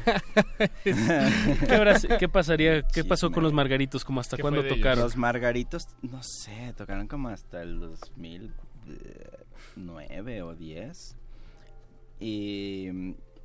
Ajá, y fue como. como mm, no sé, nomás dejaron de tocar. Y ya. Mm. Y Edwin, este, el, el vocal, y era como la fuerza, este, el alma de ahí. Este, mm, ajá, pues se fue a vivir como a, a otro país y ya, dejaron de existir. Pero, em, sí, dejaron como tres discos ahí, este, súper Equipo raros. Canibalismo en África, Melcochambre Sónico y Rock and Rollandia. Rock and Rollandia. Son clásicos, o sea, no sé, yo no imagino mi vida sin, sin esa banda. Y oh, no sé, o sea, a mí me tocó verlos como desde sus primeros como toquines hasta los últimos y siempre siempre pasaban cosas que no te esperabas. Eh, ¿Había algún peligrosas? ¿Había algún foro en el que en el en que era el foro, el sitio donde ver todas estas Pues bandas? más bien llegó, o sea, eso pasó como hasta que existió el garage, que, que, que por ahí a lo mejor dos, tres personas aquí conocen. Que está raro porque luego en Monterrey, hacia la, como la gente más joven no, No manches, no el sabe, garage No era un sabe qué es lugar eso. increíble. Yo no sé, pero porque no Ajá, pero bueno, aquí, aquí podría esperarse de que, güey, no sé qué es el garage, pero en Monterrey, o sea, me ha tocado A- Ajá, así como la anciana rodeada de gente en una fogata y estar explicándole de que sí, en mis tiempos de que existía el garage. Y es como que, güey, ¿cómo no saben que existía ese pedo y si saben que existían otras sí pendejadas como el café iguanas o como esas cosas? Ah, ¿no? ese, ese sí lo... Ese sí lo conozco. Ah, ese sí ha sido. Ah, ese sí ha sido empedarte, güey. Pero, no, el garage era un pedo como muy diferente. Muy especial. Era como un venue pensado para música en vivo. Que no sabías que iba a pasar. Ajá, que era como curado por los dueños, que es Ricardo y Leila, que tenían una como... Puede sonar muy mamón decir curaduría, pero seleccionaban, o sea, seleccionaban este la- las cosas, ajá, las cosas que iban a pasar ahí, quién iba a tocar y todo. Y este, y pues la neta resultó que nuestra onda les gustaba mucho, entonces teníamos ahí como este foro abierto para tocar.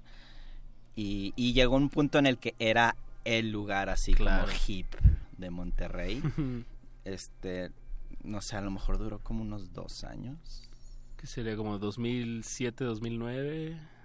¿Dos años? O sea, en, do- en Sí duró dos más tiempo, pero tú dices como en este mejor- hype, ¿no? Ajá, no sé, ya no sé. Pero, o sea, fue un, o sea, bueno, también hay, hay foros en Monterrey que duran muy poquito, hay foros que, güey, que hasta ahorita están ahí abiertos. Este, El que mencionaste el que recientemente. mencioné, o sea, a pesar de que mataron gente ahí adentro y la verga. Y este, y ahí sigue, y de hecho siguen los balazos. Sí, claro. Ahí están en, en, la, en la entrada del lugar, no los, no los borraron. Ahí siguen los balazos y la gente sigue yendo. Órale. Y está bien, X. No tengo nada. Ay, creo que quité. ¿Ya no me oigo? No, Ahí sí te estás escuchando. Es que ya no. Ah, bueno. Es que Tú ya no no, oí en los, en los audífonos. Ya no. Pero bueno. Mau, en el bloque anterior nos comentabas como sobre el, el MySpace y me bueno, es como como una herramienta tecnológica para que florezcan, digamos, eh, proyectos Ajá. y se den a conocer y ahorita estamos hablando como ya de un, de un lugar físico donde también la gente se ve. Creo que son dos como elementos como cruciales, ¿no? Que tienen que suceder para Ajá, que eso, que por ejemplo, lo que pasó escena. con Garage fue como un poquito post MySpace. Ajá, sí, sí, sí. Ajá, ya no existía ese, o sea, como que fue, pudimos pasar de una cosa a, A- a- otra. hacerla real. Ajá. Y este... mm, O cara a cara, pues. Pero sí es algo que tiene que existir, o sea, tienen que existir como los Espacios. medios este digitales y pero no nada más eso, o sea, tienes que tener a dónde salir a, a tocar. Sí, y ver, ver, verse las caras. Ajá, a tocar y a pistear y a, y a conocer gente. Sana que- convivencia. Ajá, que muchas veces, no sé.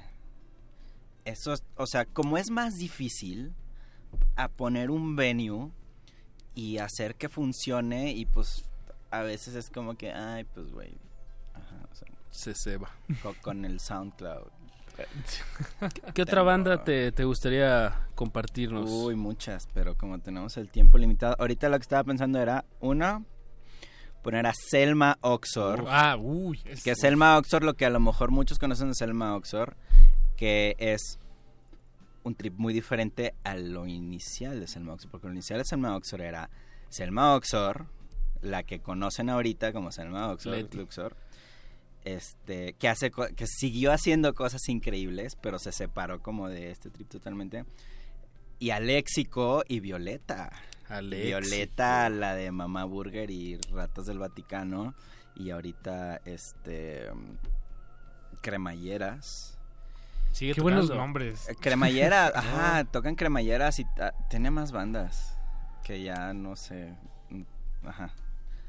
Pero este Selma Oxor el primer disco eran ellos tres y hicieron Garras. un desmadre. Era una cosa, era un monstruo. Y luego, ¿qué dije que vamos a poner? A Mockingbot. ¿Cuál, cuál? Porque tenemos tres. No, vamos a poner. Ah, bueno, de Selma Oxford vamos a poner Abrázame, demonio. Y de Mockingbot vamos a poner una canción que se llama Down. Bien. Que es de su último disco antes de que se separaran. Y son unas joyas. O sea, realmente. O sea, yo daría la vida porque la gente conociera estas Pues, maravillas. No, no, no tienes que darla ya. No tengo que dar, ajá, o sea, bueno, Afortunadamente. estoy, da- estoy dejando un pedazo de mi vida aquí, ¿no? Pero, Pues compartamos. pero, ajá, o sea, Selma Oxford y Mockingbird también fueron cosas importantes que marcaron mi vida. No sé si la de ustedes o la de Monterrey, pero Pues que marquen las, las que sí. frecuencias del 96.1 de FM. Recuerden, están escuchando. Cultivo de Hercios.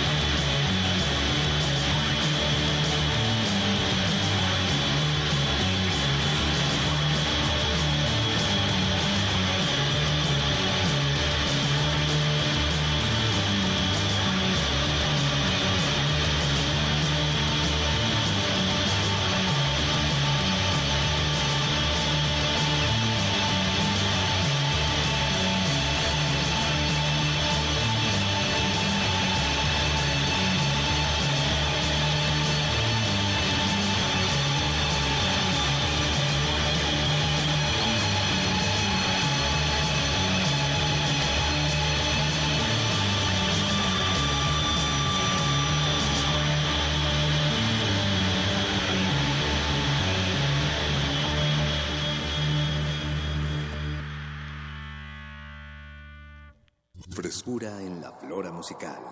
Cultivo de Jercias.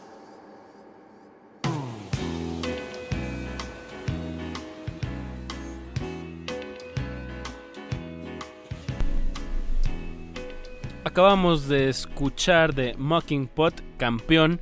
Y antes de eso escuchamos de Selma Oxor, Abrázame, demonio. Nos acompaña Mo aquí en cabina. Hola. La selección. Nos la trajiste. Muchísimas gracias por compartirla. Está en internet, En pero, el archivo pero de bueno, pues hay que saber dónde buscar y, y nosotros no sabíamos y bueno, yo no sabía. Si, te- si se meten a la página de Resistencia Modulada y buscan eh, nuestra postal del queridísimo Mo, eh, está acabo de subir el, el- el link de Nene Records, ahí vienen todos los discos y también en Twitter, arroba R Modulada.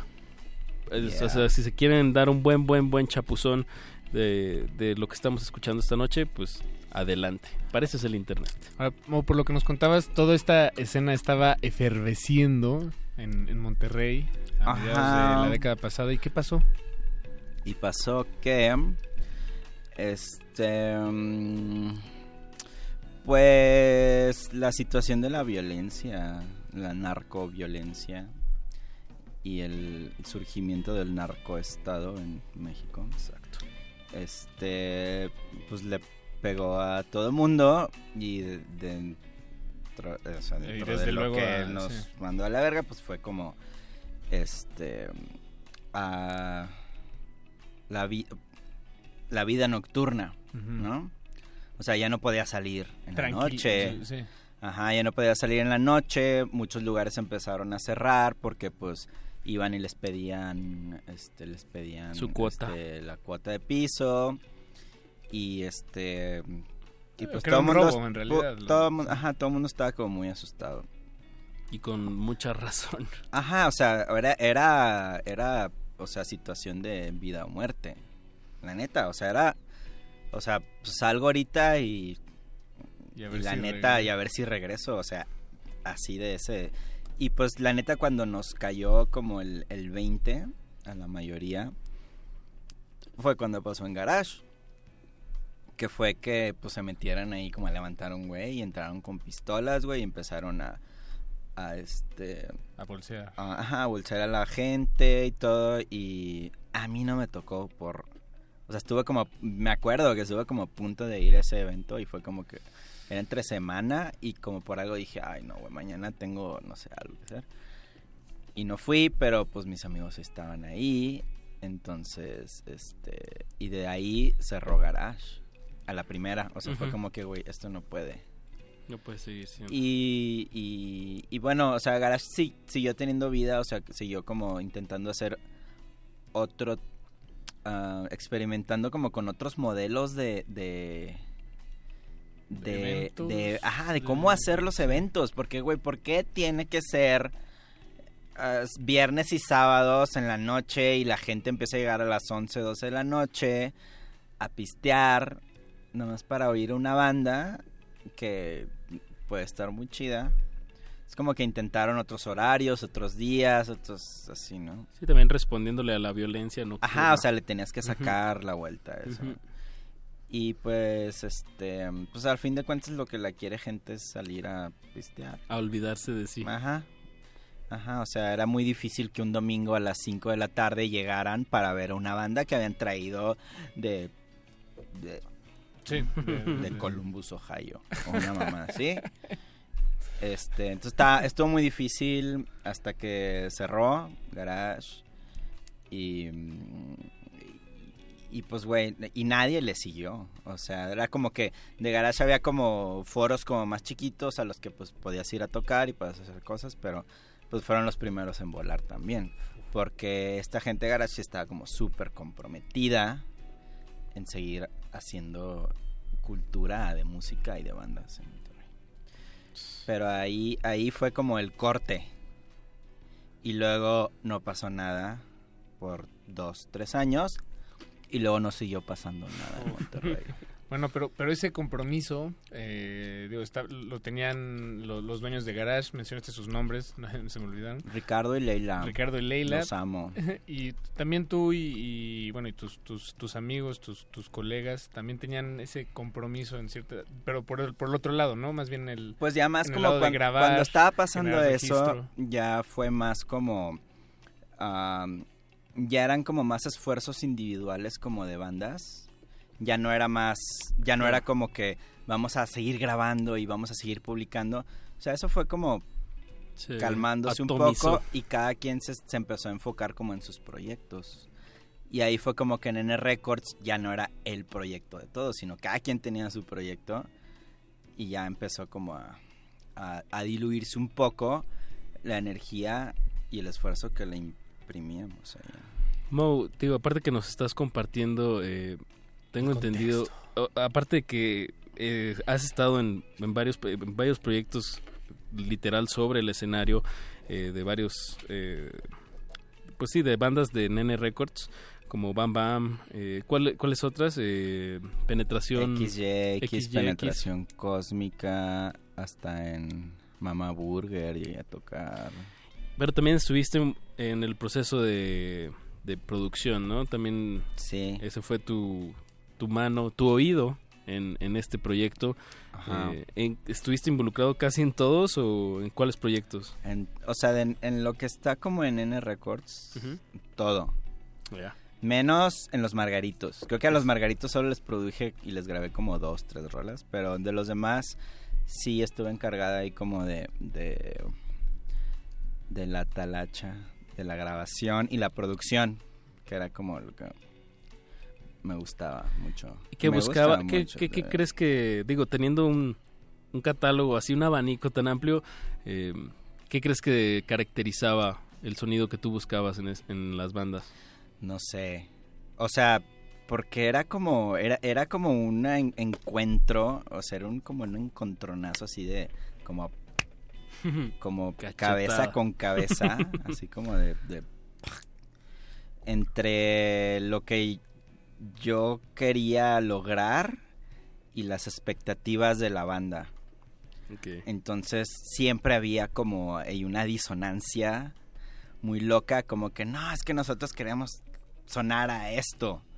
Y era como que, pues, güey, pues no sé, o sea, yo quiero Suenen que a suene ustedes. a esto porque es lo, o sea, como ya, es como lo que nos puede dar el equipo que tenemos. Siempre, siempre hubo así como fricciones con todas las bandas con las que grabé. Pero mm, al final el- yo creo el resultado es como bonito, o sea, es como, para mí es único. Para mí es como súper, súper, súper único. Mo, ¿qué, qué te gustaría escuchar? ¿Algo de, de los proyectos donde tú tocabas o algo que, que tú produjiste? Ahorita había pensado. O Miche y Miche. Mira, había pensado poner una canción muy bonita que hace ya rato la oí y me sacó unas lágrimas. Ándale. Que es de Mamá Burger. Que se, la rola se llama 17. Mamá Burger, ok. ¿Y, qué Y- otra- con cuál otra la Y ponemos? la otra, esa era una banda que tenía anhelo con Luxor y con Violeta. O sea, era como... O sea, si lo piensas ahorita ya era como una super banda. Porque era como... O sea, anhelo, güey, con Selma Oxor y con Violeta. O sea, era como... Todas estas eran como unas super bandas. O sea, porque, ajá, es al revés, el proceso es al revés, como que tienen sus bandas chidas y luego de una banda y de otra banda y de otra banda se juntan y hacen una super banda. No, pero antes, esto era como, antes, primero fueron las super bandas y luego fueron como las ramificaciones Oh, ok. de todas esas bandas que igual están súper chidas. Pero esa, una es Mama Burger, la relación me 17 y la otra que quiero poner es una banda que yo tenía con Anhelo, que nomás éramos Anhelo y yo. Una banda que se llama XYX, que es también una de las cosas que yo daría a la vida porque la gente conociera y no porque me dijeran, wow, tocaste en esa banda, te amamos. No, porque los influenciaran un poquito, que eso no ha pasado. Pues escuchemos. Que es XYX microvibraciones, que es wow. Wow. Perfecto. Estamos escuchando Cultivo de Hercios.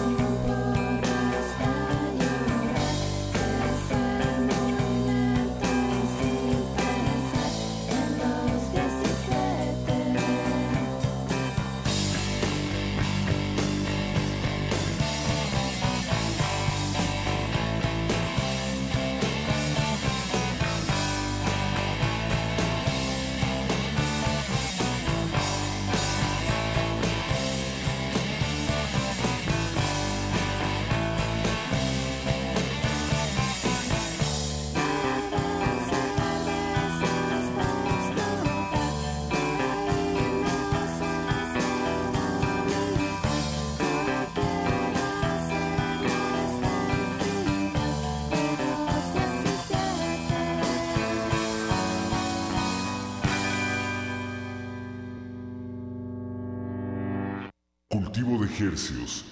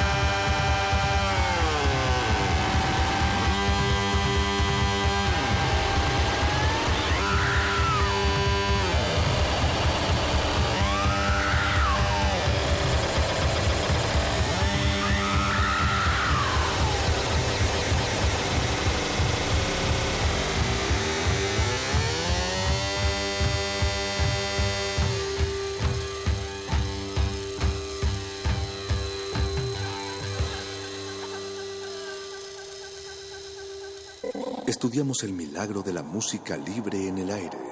Cultivo de Jercias.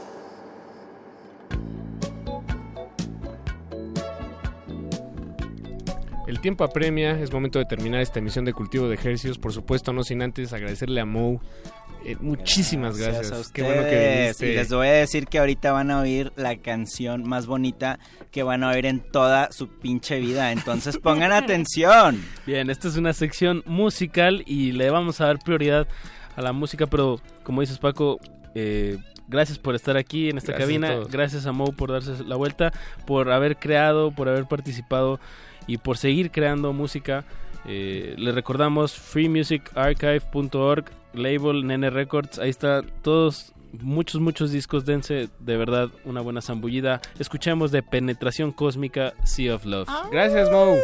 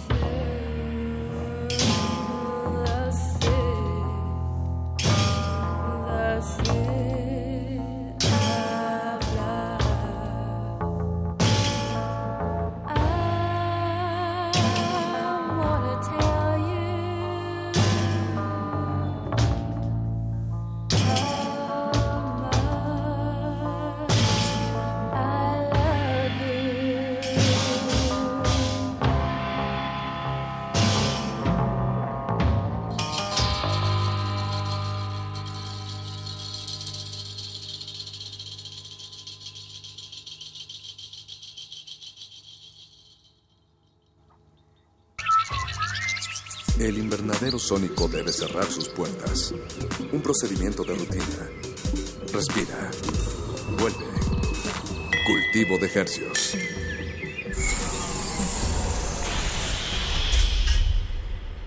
Resistencia modulada. Проложите, проложите вы хоть тоннель по дну реки И без страху приходите на вино И шашлыки, и гитару приносите Подтянув на ней колки.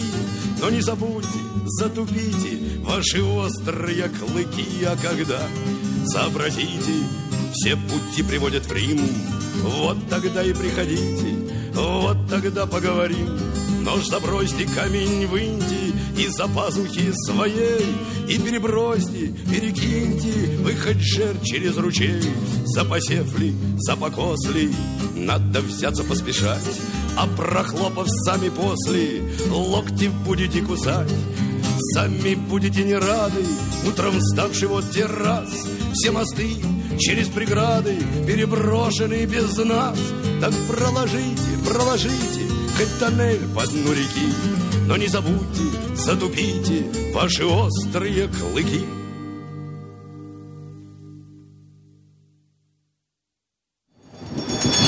Resistencia modulada. Resistencia modulada. Este espacio se llena con la personalidad de cada quien. Este espacio suena igual que el pasado y las aficiones de una persona. Aquí los individuos entran a descomponerse en las partículas musicales que los conforman. Playlist. Conciertos unipersonales de amplio formato.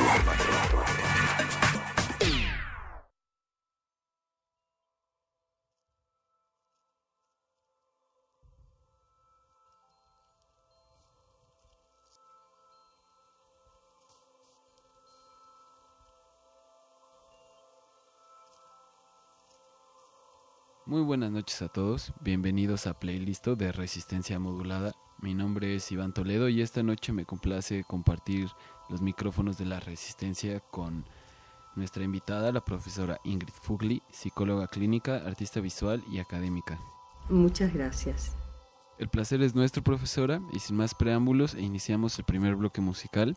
Abrimos con The Last Rose of Summer de Sir John Andrew Stevenson, interpretado por John McDermott y continúa concierto para piano en la menor opus 16 de Edvard Grieg interpretada por Claudio Arrau.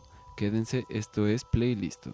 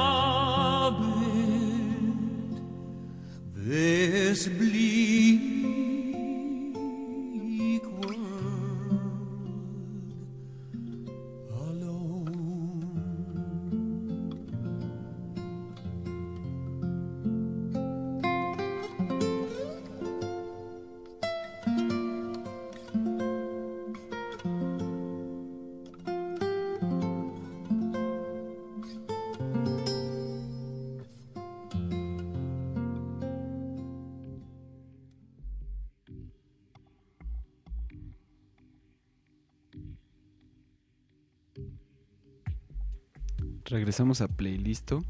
Hoy nos acompaña la profesora Ingrid Fugli, académica de la UNAM. Es un verdadero honor estar compartiendo los micrófonos de Radio UNAM con ella y que nos muestre un poco de lo que escucha y hace. Bienvenida, profesora. Primero que nada, agradecer la invitación a eh, participar en este programa. Eh, para mí es un verdadero gusto eh, poder compartir algunos puntos de vista y, y, algunas preferencias musicales que en realidad ha resultado difícil para mí porque sí me gusta mucho la música y uh, hay mucha música que se quedó fuera de la selección. Me gustaría iniciar porque nos contara de su lado académico y su participación como profesora dentro de la Facultad de Artes y Diseño de la UNAM, anteriormente llamada Escuela Nacional de Artes Plásticas. Sí, eh, bueno, eh, yo eh, me formé como artista visual en la Facultad de Artes y Diseño que se llamó Escuela Nacional de Artes Plásticas en la época en que yo ingresé.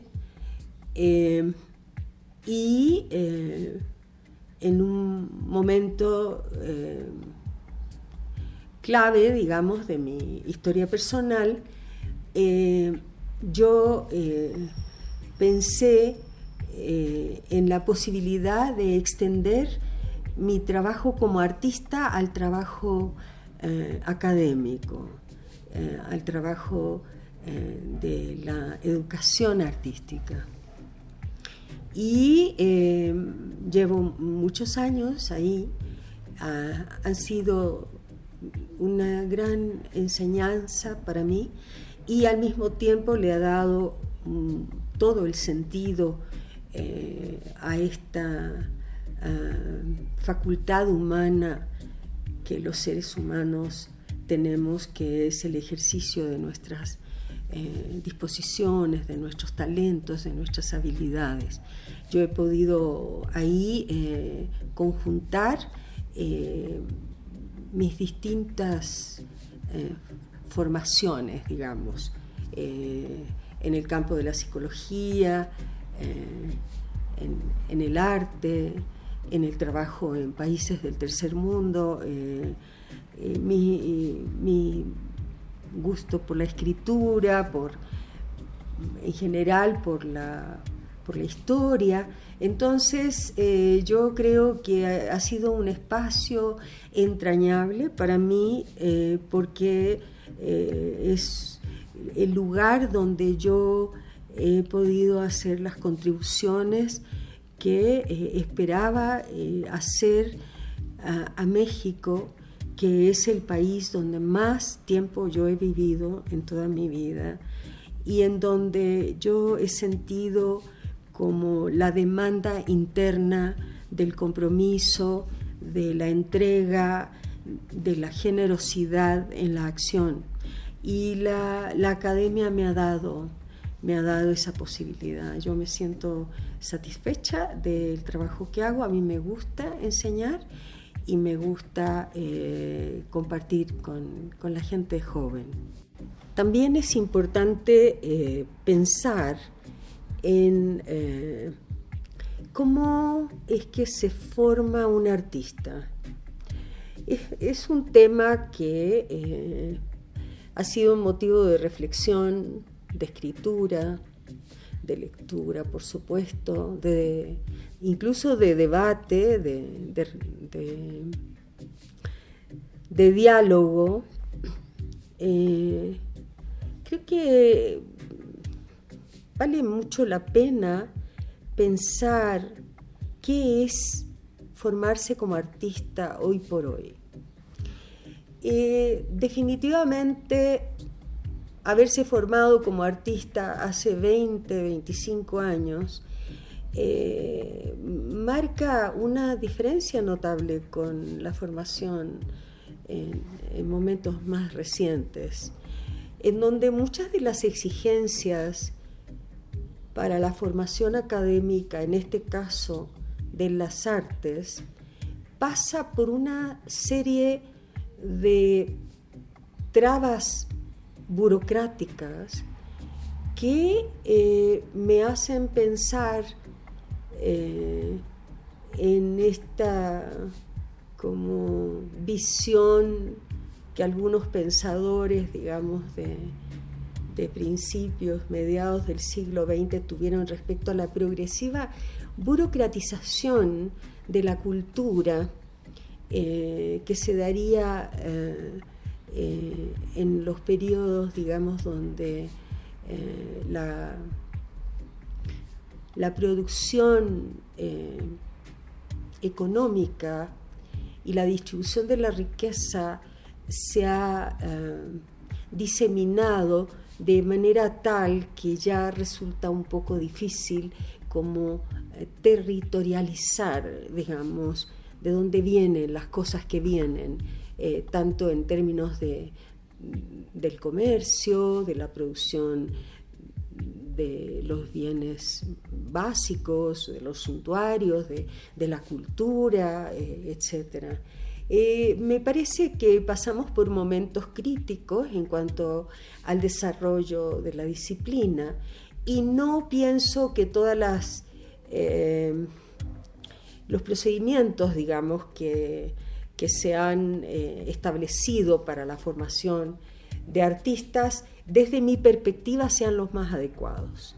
Eh, yo no estoy tan de acuerdo con, eh, con la necesidad, digamos, de estudios de posgrado en el caso de las artes. A mí personalmente es un punto de vista, yo respeto si alguien decide eh, hacer estudios de posgrado, es es una decisión de cada quien, pero a mí me parece más interesante, dado el momento histórico por el que también pasan las artes y están atravesadas por otros elementos extra artísticos, como ha sido a lo largo de toda la historia, me parece más interesante poder explorar otros campos, digamos, dentro de la cultura, eh, tener una formación más amplia, eh, buscando eh, comprender otros saberes y su articulación en el arte, la relación con la ciencia me parece importantísima, pero también con la política, también con las ciencias sociales, digamos. Creo que, que eso podría, desde mi perspectiva, ser más enriquecedor y pertinente. Eh, por otro lado, eh, creo que eh, hay una especie de confusión que no es privativa de las artes, sino de todo lo que estamos viviendo en el espacio de la cultura y en el espacio social. Eh, de tal manera que creo que el aspecto de la reflexión es fundamental en la formación eh, de, los saberes eh, asociados a los saberes y las técnicas y los procedimientos asociados a la formación de, de un artista hombre o mujer.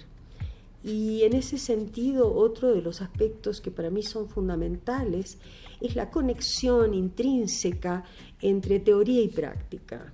Yo no estoy de acuerdo con la separación de esos eh, saberes, de esas acciones, porque creo que no puede existir la una sin la otra y la, mm, la complejidad que caracteriza eh, las problemáticas actuales creo que ameritan también por parte de, los artistas y las artistas eh, una mm, mayor rigor eh, en cuanto a la aproximación a su tarea que además en las artes tiene una característica muy particular que a mí me parece algo eh, maravilloso, voy a usar ese superlativo, que es que el artista puede producir su propio su propia poética, su, puede crear sus objetivos, puede eh, establecer su, su normatividad que es algo muy interesante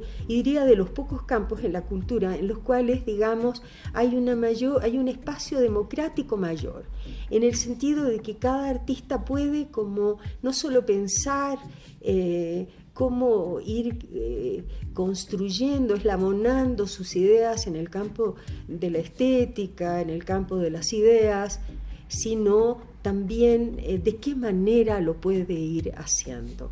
Eh, la metodología, las metodologías pretendidamente universales creo que en ese sentido para mí no funcionan. Ahora es turno de entrar a nuestro segundo bloque musical. Iniciaremos con Oblivion de Astor Piazzolla, Blue and Green de Bill Evans y Mill Davis, interpretada por Mill Davis, y Danzón número 2 de Arturo Márquez, interpretada por la Orquesta Sinfónica Simón Bolívar, conducida por Gustavo Dudamel. Quédense resistencia, esto es Playlisto.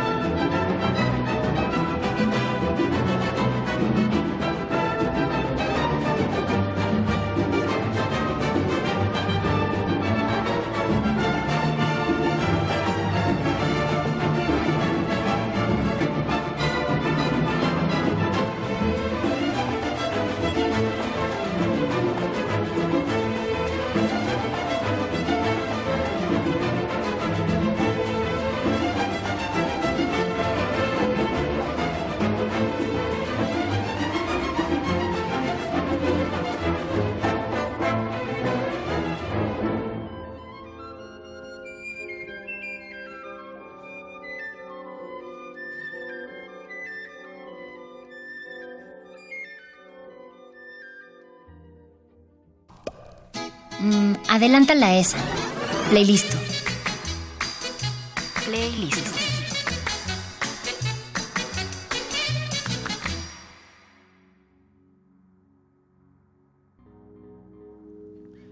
Regresamos del segundo bloque musical de Playlist. Esta noche la profesora Ingrid Fugli comanda la frecuencia del 96.1 de FM Radio UNAM y mi nombre para los que están sintonizando es Iván Toledo. Es algo muy rico poder disfrutar en su compañía estas canciones que trae para toda la resistencia, profesora. Y me gustaría saber lo que involucra cada canción con su vida o qué parte de usted tiene en estas pistas. Sí, eh, bueno, todo lo que seleccioné me gusta, pero es una selección un tanto arbitraria, digamos, porque detrás de cada una de esas piezas hay muchas otras piezas. Y luego hay una continuidad, eh, hay una continuación eh, respecto de cada uno de los géneros, en fin, es algo que, bueno, tenía que hacer eh, una exclusión muy grande. Y bueno, por ejemplo, Piazzolla, eh, bueno, para mí el tango eh, es muy nostálgico. Me, me, lleva a, a, la infancia, a mi adolescencia y luego a la vida universitaria y al presente. Y Piazzolla para mí significa como esa uh, permanencia del tango. Eh, después, eh, eh, Miles Davis y, Blue in, Green es, es, como una conjunción y, Bill Evans, ¿no? Es una conjunción virtuosa entre la música y la pintura, diría yo. Me parece tan poético pensar eh, el azul que está en el verde, em, como lo que está ahí y no necesariamente se puede ver. Me interesa mucho el asunto de la invisibilidad, que es un signo de la época y que no solo tiene que ver con el arte, sino básicamente con la política, con la economía, con la condición actual eh, de las sociedades en, las que vivimos, de la globalización. Eh, y bueno, eh, Bill Evans y el piano, ¿no? Yo estudié de pequeña, estudié piano, por alguna razón yo no pude continuar este, y es algo que quedó como ahí en pausa. Y, bueno, Bill Evans me gusta mucho su lirismo, ¿no? la forma que tiene de interpretar.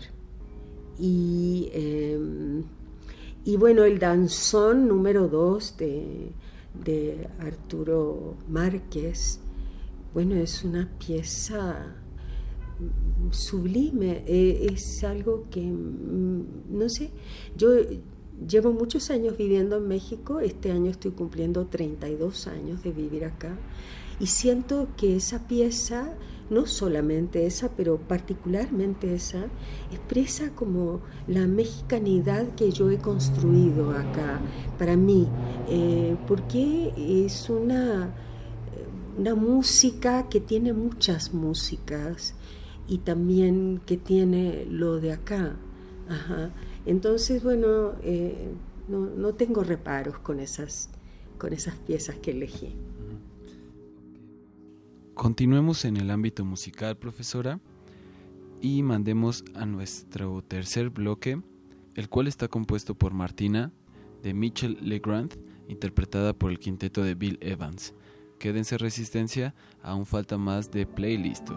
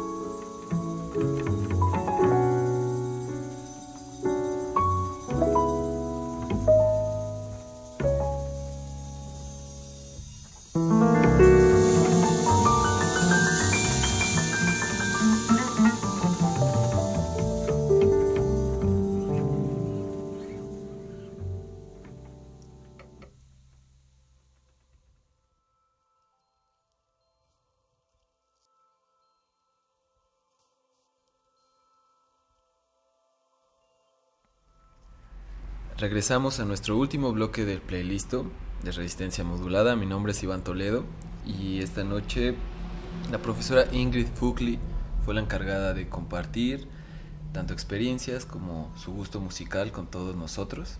Está hoy muy agradecido por este tiempo que usted nos brindó, profesora, en, delante de los micrófonos de la Resistencia. Y para concluir, eh, ¿le gustaría mandar algún saludo, decir algo a todos nuestros escuchas? Bueno, eh, primero que nada ha sido un gusto muy grande estar aquí en Radio UNAM, eh, en este programa particularmente, compartir con ustedes algunas cosas y espero que, el contenido de, este, de estos minutos, de este programa, tenga algún interés para la audiencia y quisiera eh, despedirme y enviar un saludo muy fraternal eh, a todas las personas de buena voluntad que están interesadas en la transformación del mundo, en el arte, en la música, en la reflexión, en el conocimiento. Muchas gracias. De nuevo, profesora, muchas gracias a usted por todo su tiempo y conocimiento compartido. Mi nombre es Iván Toledo y agradezco a todo el equipo de producción que está detrás de esto. Y nos escuchamos mañana a partir de las 8 hasta las 11 de la noche a través de Radio UNAM 96.1 de FM.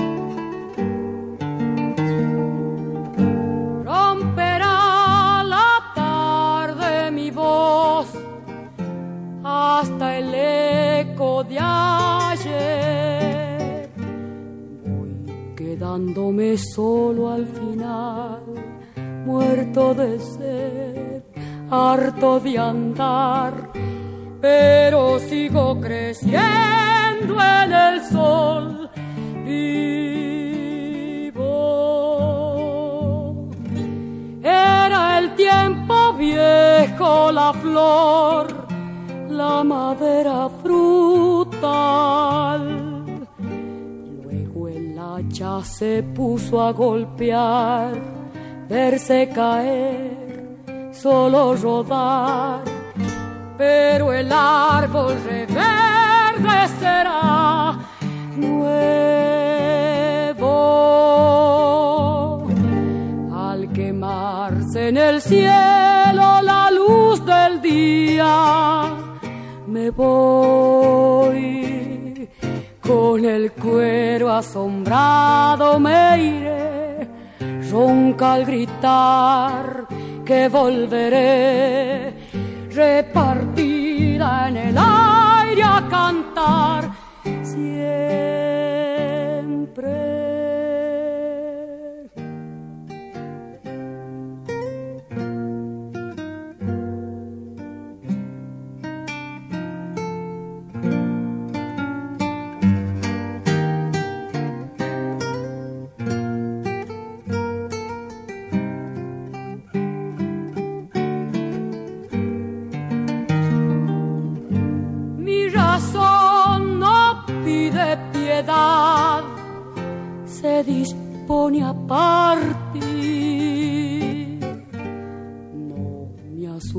la muerte ritual, solo dormir, verme borrar. Una historia me recordará vivo. Veo el campo, el fruto, la miel y estas ganas de amar.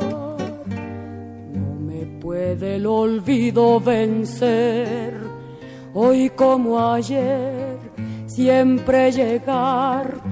En el hijo se puede volver nuevo. Al quemarse en el cielo la luz del día me voy. Con el cuero asombrado me iré, ronca al gritar que volveré, repartido en el aire a cantar.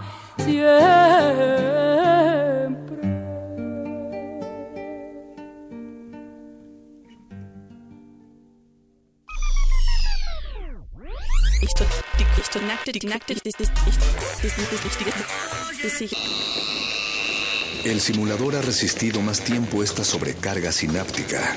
Necesitamos evacuarlo mientras se enfría. Playlisto. Kızdık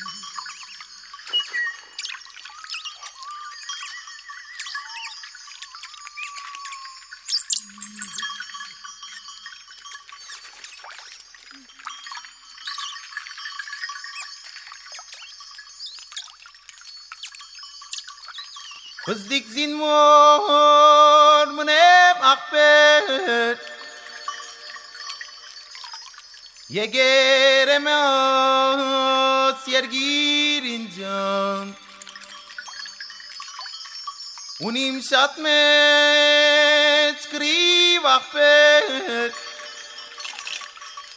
Guzem tsuru otu makre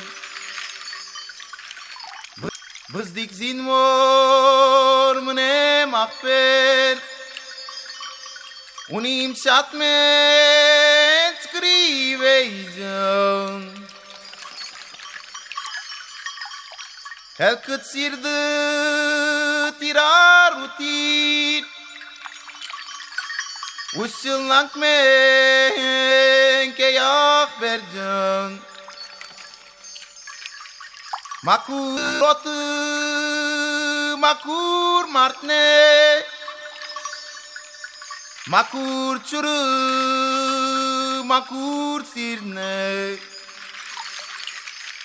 Bızdik zin vor mune mahver Şatmen skri buni meycan Bara para tip gneng Bara para posker gudang Otu çikide askı tinçe. Çuru çikide gronkı tinçe. Buzdik zinmor neme sakper Unim şatmen skriveycan. Hogin deru Mekçekeycim Hoğu merin derneycim Hostu verem esas vaciz Pırne makur hoğu seycim Bızdik zinvor nemes akber A se mi ingrivi seycan. Uğerin metü sadan açar. Okun metü reç takşat Merin campan, okun campan. Oku merin Disney Vazdik zinvor gerta mekor Okunegat steru heidon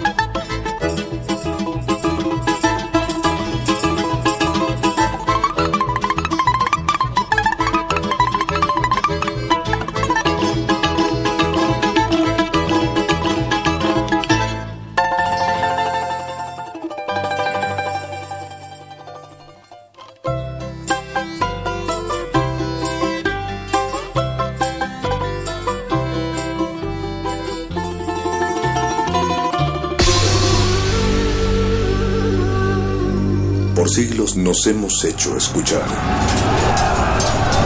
Nacimos como parte de esa inmensa mayoría.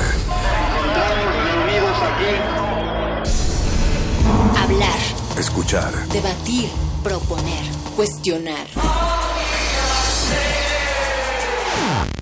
está en nuestra naturaleza. Seamos instrumentos de conciencia de nuestro pueblo. Usamos el sonido porque atraviesa obstáculos. Muros, fronteras. Nosotros somos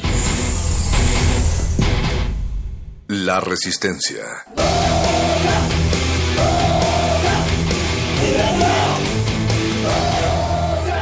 Resistencia modulada.